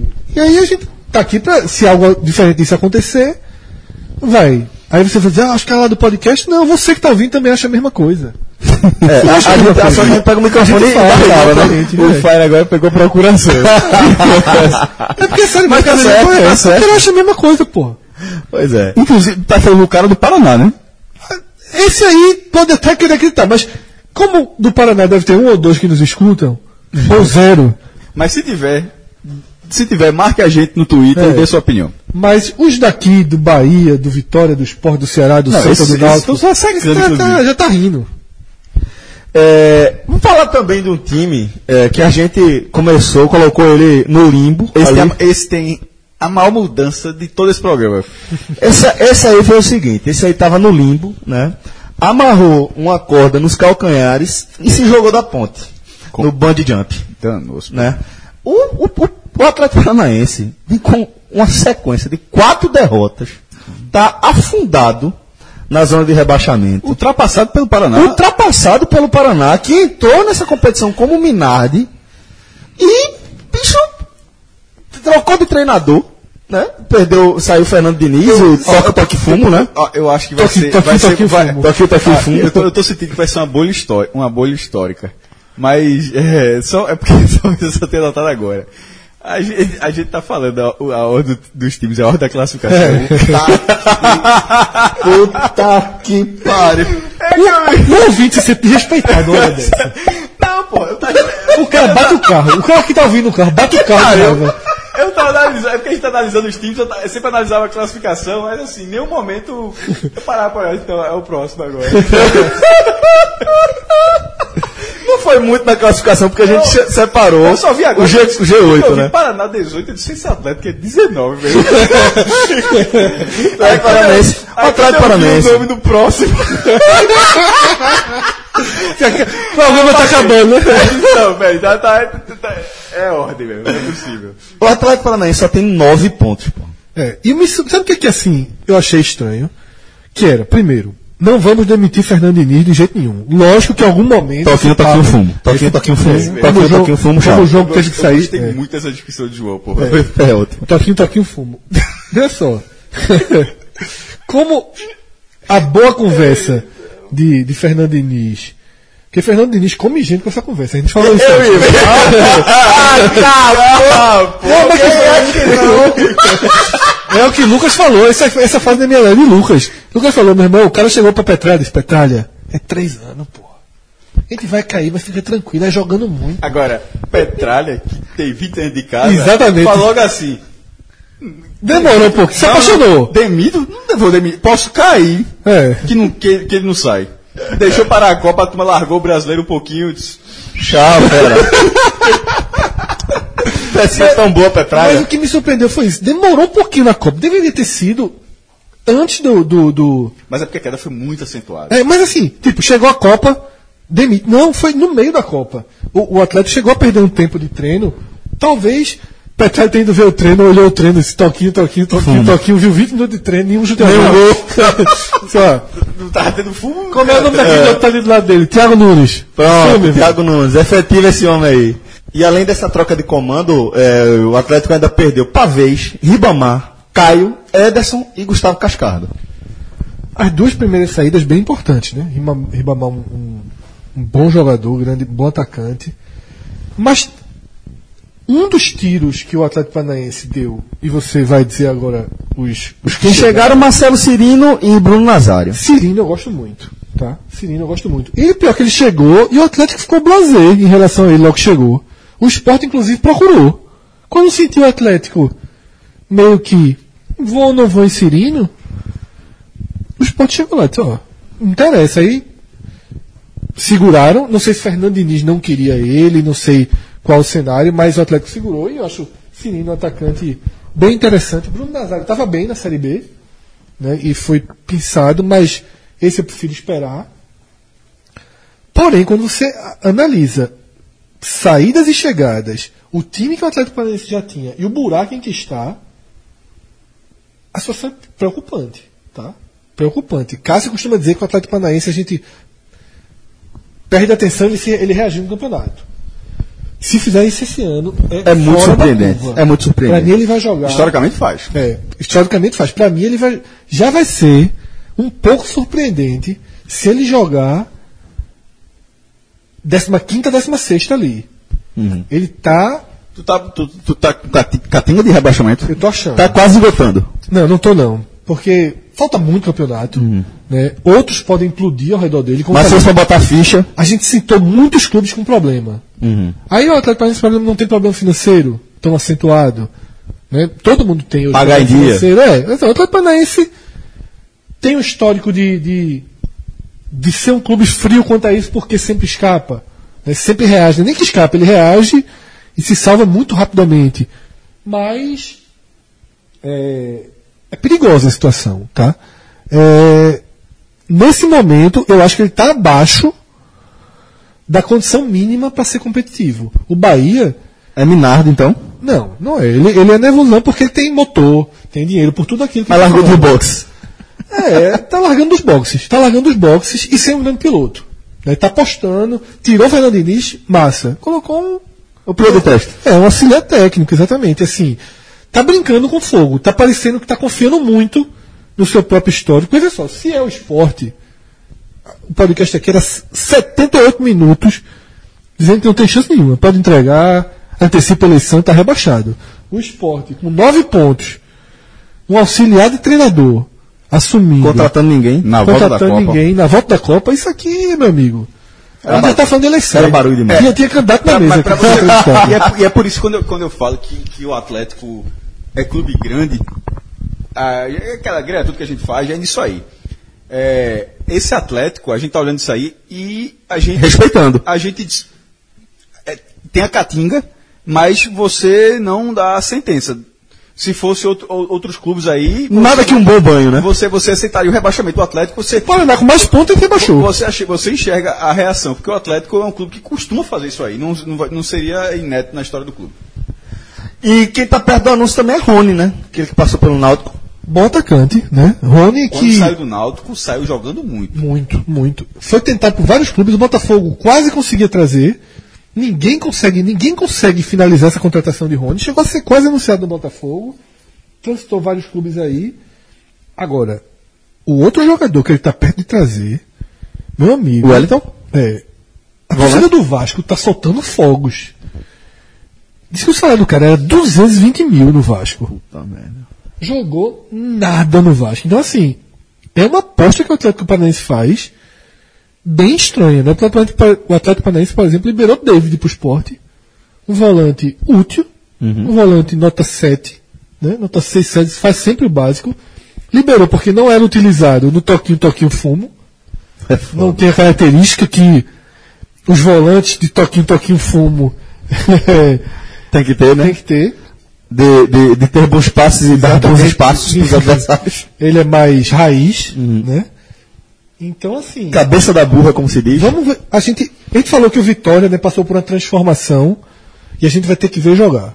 O Atlético Paranaense, apesar do elenco não ter passado tanta transformação, a gente vai ver como esse time se reorganiza com outro treinador e possivelmente com outro perfil de jogo. Pode até manter uma, uma base, porque assim, é, equipes que são treinadas dessa forma, elas costumam desenvolver características positivas muito significativas. Aham. Os alinhamentos, as composições, a movimentação é muito significativa. Você, você buscar sempre ter maioria na jogada, você fazer triangulações em vários setores do Bloco, campo, né? blocos, isso é muito positivo. O que não pode é você ser. é, como é o nome daquilo que colocam no burro, que você não olha para o lado? Viseira, né? É, aquelas viseiras. É. Você, o Só problema olha pra é esse, frente, né? que Fernando Diniz, ele é um falso. Ele é um falso. Guardiola. É um falso estudioso de futebol. Ele aprendeu um modelo de jogo, se abraçou esse modelo, acha que o mundo está errado e ele está certo. Tá? Que aquele, o estagiário Fernando Diniz, que passou no Santa Cruz, que afundou o CRB e foi demitido do CRB, Júnior Rocha, também flerta com esse caminho é, muito perigoso, né? Tentando implantar esse, esse, essa linha Filosofia. filosofia na marra em equipes muito fracas E tecnicamente. que é uma filosofia que já é, fracassou agora no- com equipes muito qualificadas É, então, tecnicamente, assim, né? Tudo precisa de adaptação. Mas, obviamente, há, há bases positivas. Há legados positivos desse tipo de trabalho, desse tipo de movimentação. Então vamos ver se o auxiliar, se Thiago Nunes dá um jeito nisso. É, estamos muito distantes, não acompanhamos, não sabemos como é o perfil do Thiago Nunes. Então a gente não pode vir aqui na adivinhação. Mas do que a gente está falando aqui, o cenário do Atlético é de extrema preocupação. Agora a gente vai chegar na nossa. no- ó, maestro, é o vigésimo. É o Lanterna. É, tá com, E é o último que a gente tá analisando. ó. tá com cara que é por ordem. Ele tá falando do Ceará, que teve na, na mudança do comando técnico, né, uma, um lampejo ali de esperança de que Lisca pudesse, de repente, conduzir algum tipo de revolução dentro da equipe para colocar o Ceará na briga contra o rebaixamento, porque aparentemente o Ceará nem entrou nessa briga ainda, né? Empatou com o Gigante, fora de casa. O gigante é. Empatou com o Palmeiras 0x0, 1x1, não me lembro aqui, eu tô falando de cabeça. Tava ganhando aquele jogo do Atlético. É, foi o último jogo, tava ganhando o jogo do Atlético até o final e empatou com o Palmeiras em casa, um 2x2, um resultado interessante. Ou seja, deu a primeira saculejada da, da, da reagida, que foi suficiente, inclusive, para dar uma animada nesses dias, porque assim, se o Ceará, o Ceará somou dois pontos nesses três jogos, dos cinco que ele tem. Se com cinco, historicamente, nessa rodada você está rebaixado, com três, né, tendo vindo mais três derrotas, o que, que a gente estaria dizendo aqui? Né? Então, Lisca com dois empatezinhos ali, um fora de casa e um em casa, conseguiu dar uma acordada, uma boa atuação contra o Atlético, estava vencendo até a reta final do jogo. Isso foi suficiente para dar uma mexida, para manter o ambiente do trabalho, e inclusive com essa definição de jogar no PV. Fred, é, nessa parada da Copa, ela serviu para o Ceará não largar o Campeonato Brasileiro. Porque a última, a última partida do Ceará foi uma, de- uma, uma derrota traumática para o Atlético Mineiro. Fez 1 a 0 O tomou- é péssimo. Tomou, não, então veja, você está você tá, você tá afundado. Tu faz 1 a 0 tu faz 1 a 0 no, no fim da partida e ainda toma a virada da forma como tomou. Então, assim, se o, se, a- se o campeonato seguir ali, era, era de largar. Como tem um mês, é um mês de preparação, um mês que vai ser diferente, um mês de fato novo, que é o PV. Agora, sim, é, mesmo com isso tudo, mesmo com isso tudo, o, o Ceará, dessa forma que você está falando, com cinco pontos, na quantidade de campeonato que já andou, esse jogo com o esporte é uma final de campeonato onde, mesmo vencendo, você não fica com título algum. Mesmo ganhando, o Ceará, ele continua muito longe do, do- de sair do buraco. Ele pelo, ele, pelo menos, ele fica com a margem de, de acreditar de ser algo possível a médio e longo prazo. E isso é muito ruim, meu irmão. Ah, Você trabalhar, quando eu falo médio e longo prazo, tudo vai ser na 38ª rodada, possivelmente. Mas médio e longo prazo, de pelo menos, terminar a rodada fora. E, ou seja, o Ceará vai brigar, do- isso considerando que o cenário melhore. Se o ponto que o cenário me- melhore, ainda assim o Ceará vai durar semanas na zona de rebaixamento. E isso, para um grupo, para administrar um grupo dessa forma, é, da forma, o tanto de campeonato brasileiro que a gente já viu, de que de brigas contra o rebaixamento que a gente já acompanhou, eu considero algo inglório. Meu irmão, ó, esse Ceará, para não cair, ele tem que fazer um, algo que a gente ainda não viu. Eu acho que. É, eu tô, minha linha é exatamente a de Cássio. Eu só reforço o seguinte: o Ceará pode vencer o esporte. Porque é um jogo ganhável para o Ceará. Porque, dentro veja, do PV. Porque se não for, nenhum é. Exatamente. Pode vencer o esporte. Tem uma tabela melhor para fechar o turno. Pode esboçar uma recuperação. Mas para mim não dá. Tá? Para mim não dá. Para mim, quando a gente coloca ele como Minardi, o Ceará tende a ser Tá sendo. e será, assim, o que tudo. Só se vier muito fora da curva, um dos rebaixados. E eu acho que a direção do clube tem que ter frieza para aquilo que a gente falou quando a gente estava na parte do América Mineiro. Tem que ter frieza para, se perceber que não dá, não começar a contratar jogador, contratar jogador, contratar jogador, Pensar em 2019. né? pensar em Não 2019. estourar orçamento. Não estourar orçamento. Isso é porque o Ceará essencial, é um pô. É porque o Ceará é um, é um clube equilibrado. Então, subir para a Série A, sofreu um revés muito duro. A tabela inicial foi muito dura para o Ceará. Né, O Ceará não vence um jogo desde aquela da final do, do Enquanto, Ceará. Cearense, né? enquanto a gente gravava aqui, se eu não me engano, ó, a- até o jogo, até acho o jogo né? vão- vai, vai chegar a mais de 100 dias. É, então, Porra, assim, velho. Cacete, é muito É tempo. muito É a tempo. final do Campeonato Cearense. É muito É, tempo. A pô. ferida fica muito aberta. Pode ganhar o jogo, pode ganhar do esporte, pode ganhar o jogo fora. Os grandes rebaixados, assim, quando eu falo os grandes rebaixados, são os casos clássicos de rebaixamentos absolutos. América do Natal, É, Náutico. o, o Náutico é, é, o- ganha jogo. Tem uma hora que você acha. O Santa Cruz, quando teve aquele ano, ganhou alguns de seguida e acaba no Grêmio caindo. O esporte, quando. A último rebaixamento do esporte, você ganha jogos. Você acha que em algum momento é, é, não vai cair. Talvez o Ceará até tenha direito a esse momento do campeonato. Não teve Até ainda. agora não. Não teve Até agora ainda não entrou na Talvez o né? Ceará tenha o direito de se, de se enxergar na briga. Mas é, é muito difícil. É muito difícil mesmo. Além de ter perdido aí a, a, a semifinal do Nordestão pro Bahia e acumulado mais esse, essa eliminação, né? É, Juninho, o Juninho, ex-esporte, foi afastado, né, já do Mas o Ceará. esporte não quer, assim, o Ceará não quer ele. Tem um, tem um meme que rola que é um cara em cima de uma grade. Deixa eu ver esse meme. Fica uma multidão de um lado, joga, toma, joga o cara do outro. Eu não sei, é, eu não sei de onde, o, qual é aquela história. É um cara, não sei se essas fronteiras aí, de, Ah. é um meme que, meu irmão, a turma joga pro cara, joga um cara pro lado, joga o cara pro outro, joga o cara pro lado, joga o cara pro outro. Tá nesse momento, Juninho. Né? Foi muito mal no Ceará. Não conseguiu nem mostrar o futebol que já mostrou no esporte, porque no futebol, no esporte ele era um problema, mas entrava bem. Uhum. Né? Ó, Ele- sinceramente, Juninho é um jogador É. que não perco nem tempo a se falar. ah, da forma que for, assim, não deu certo no Ceará, é, é- é problema Tá dele. acabando a carreira, viu? É, tá, tá. acabando a carreira. Gordo, gordo. Então, assim, é um cara que, pô, É, não quer jogar futebol, não quer ser. Assim, É, o problema de Juninho é que ele acha que ele já chegou no patamar do futebol europeu e que agora tá na hora só de colher os louros que o resto do mundo tá não contra joga ele. mais em canto nenhum, assim, tá. Foda, porra. O futebol, o perfil tá, tô, físico tô dele. tempo aqui no é. Brasil. É. E aí, pronto, o esporte não aceita a devolução, então eu não sei como é o E o contrato. é tão louco que de vez em quando aparece algum. ah, Nesse cenário todo ainda aparece. É, pode aparecer, Série B, alguém desesperado aí, não, não. é exterior mesmo. É. Então, assim, tá. tá... E parece que até tem uma proposta. Parece que surgiu uma ideia dele pra um, sempre pra um aparece. lugar desse aí estranho. Mas, enfim. Nesse momento, ele os não vai utilizá-lo, tá? Mas não necessariamente voltou pro esporte. O esporte não aceitou a devolução, não. Além de Juninho, é, perdeu também Naldo, né? Foi pro Alfairra. E Bruno Pires, zagueiro, também deixou o Ceará. Em compensação, chegaram John Cardona, meia do Deportivo Cali, da Colômbia. Eduardo Brock, zagueiro que estava no Goiás. Calisson, atacante que estava no Brasil de Pelotas. E Leandro Carvalho. Só o, é, de minha parte aqui, um dos registros finais, assim como a gente falou do Bahia, é, na primeira divisão, lembrando, a gente, até porque a gente está fazendo esse programa aqui agora, Série B e Série C não pararam, é, mas a Série A parou. Exceção feita, a Bahia e Ceará. O Bahia jogou quatro vezes, e o Ceará jogou duas, é, não marcou nenhum gol contra o Bahia, jogou até melhor, jogou até melhor do jogo de volta na, na, na, na Fonte Nova, mas ou seja, é, é um time que também teve desgaste físico. Enquanto o esporte, por exemplo, ficou 30 dias treinando, o Vitória 30 dias treinando, o Bahia jogou quatro vezes, ainda joga, e na segunda-feira, antes da rodada, o Bahia ainda está jogando a Copa do Brasil, mas o Ceará também jogou. Então o Ceará também tem um desgaste. E a mesma coisa que eu falei para o Bahia vale para o Ceará. Nesses, na preparação para esses dois jogos, foram preparações completamente distintas da preparação brasileira, porque são jogos diferentes, com, com, com objetivos diferentes na partida. Tipo, jogar com o Bahia na, na, na Fonte Nova, você empatar como o Ceará empatou, o Ceará jogaria pelo empate, se, se contentaria no brasileiro.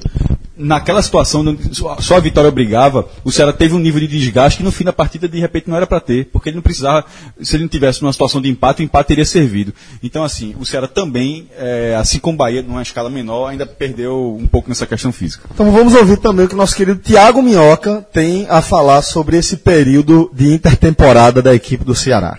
Fala galera do podcast 45 Minutos, trazendo informações aqui do Ceará, mudanças que teve nessa pausa da Copa. Será que nessa pausa da Copa teve a Copa do Nordeste, chegou até a semifinal, foi eliminado pelo Bahia.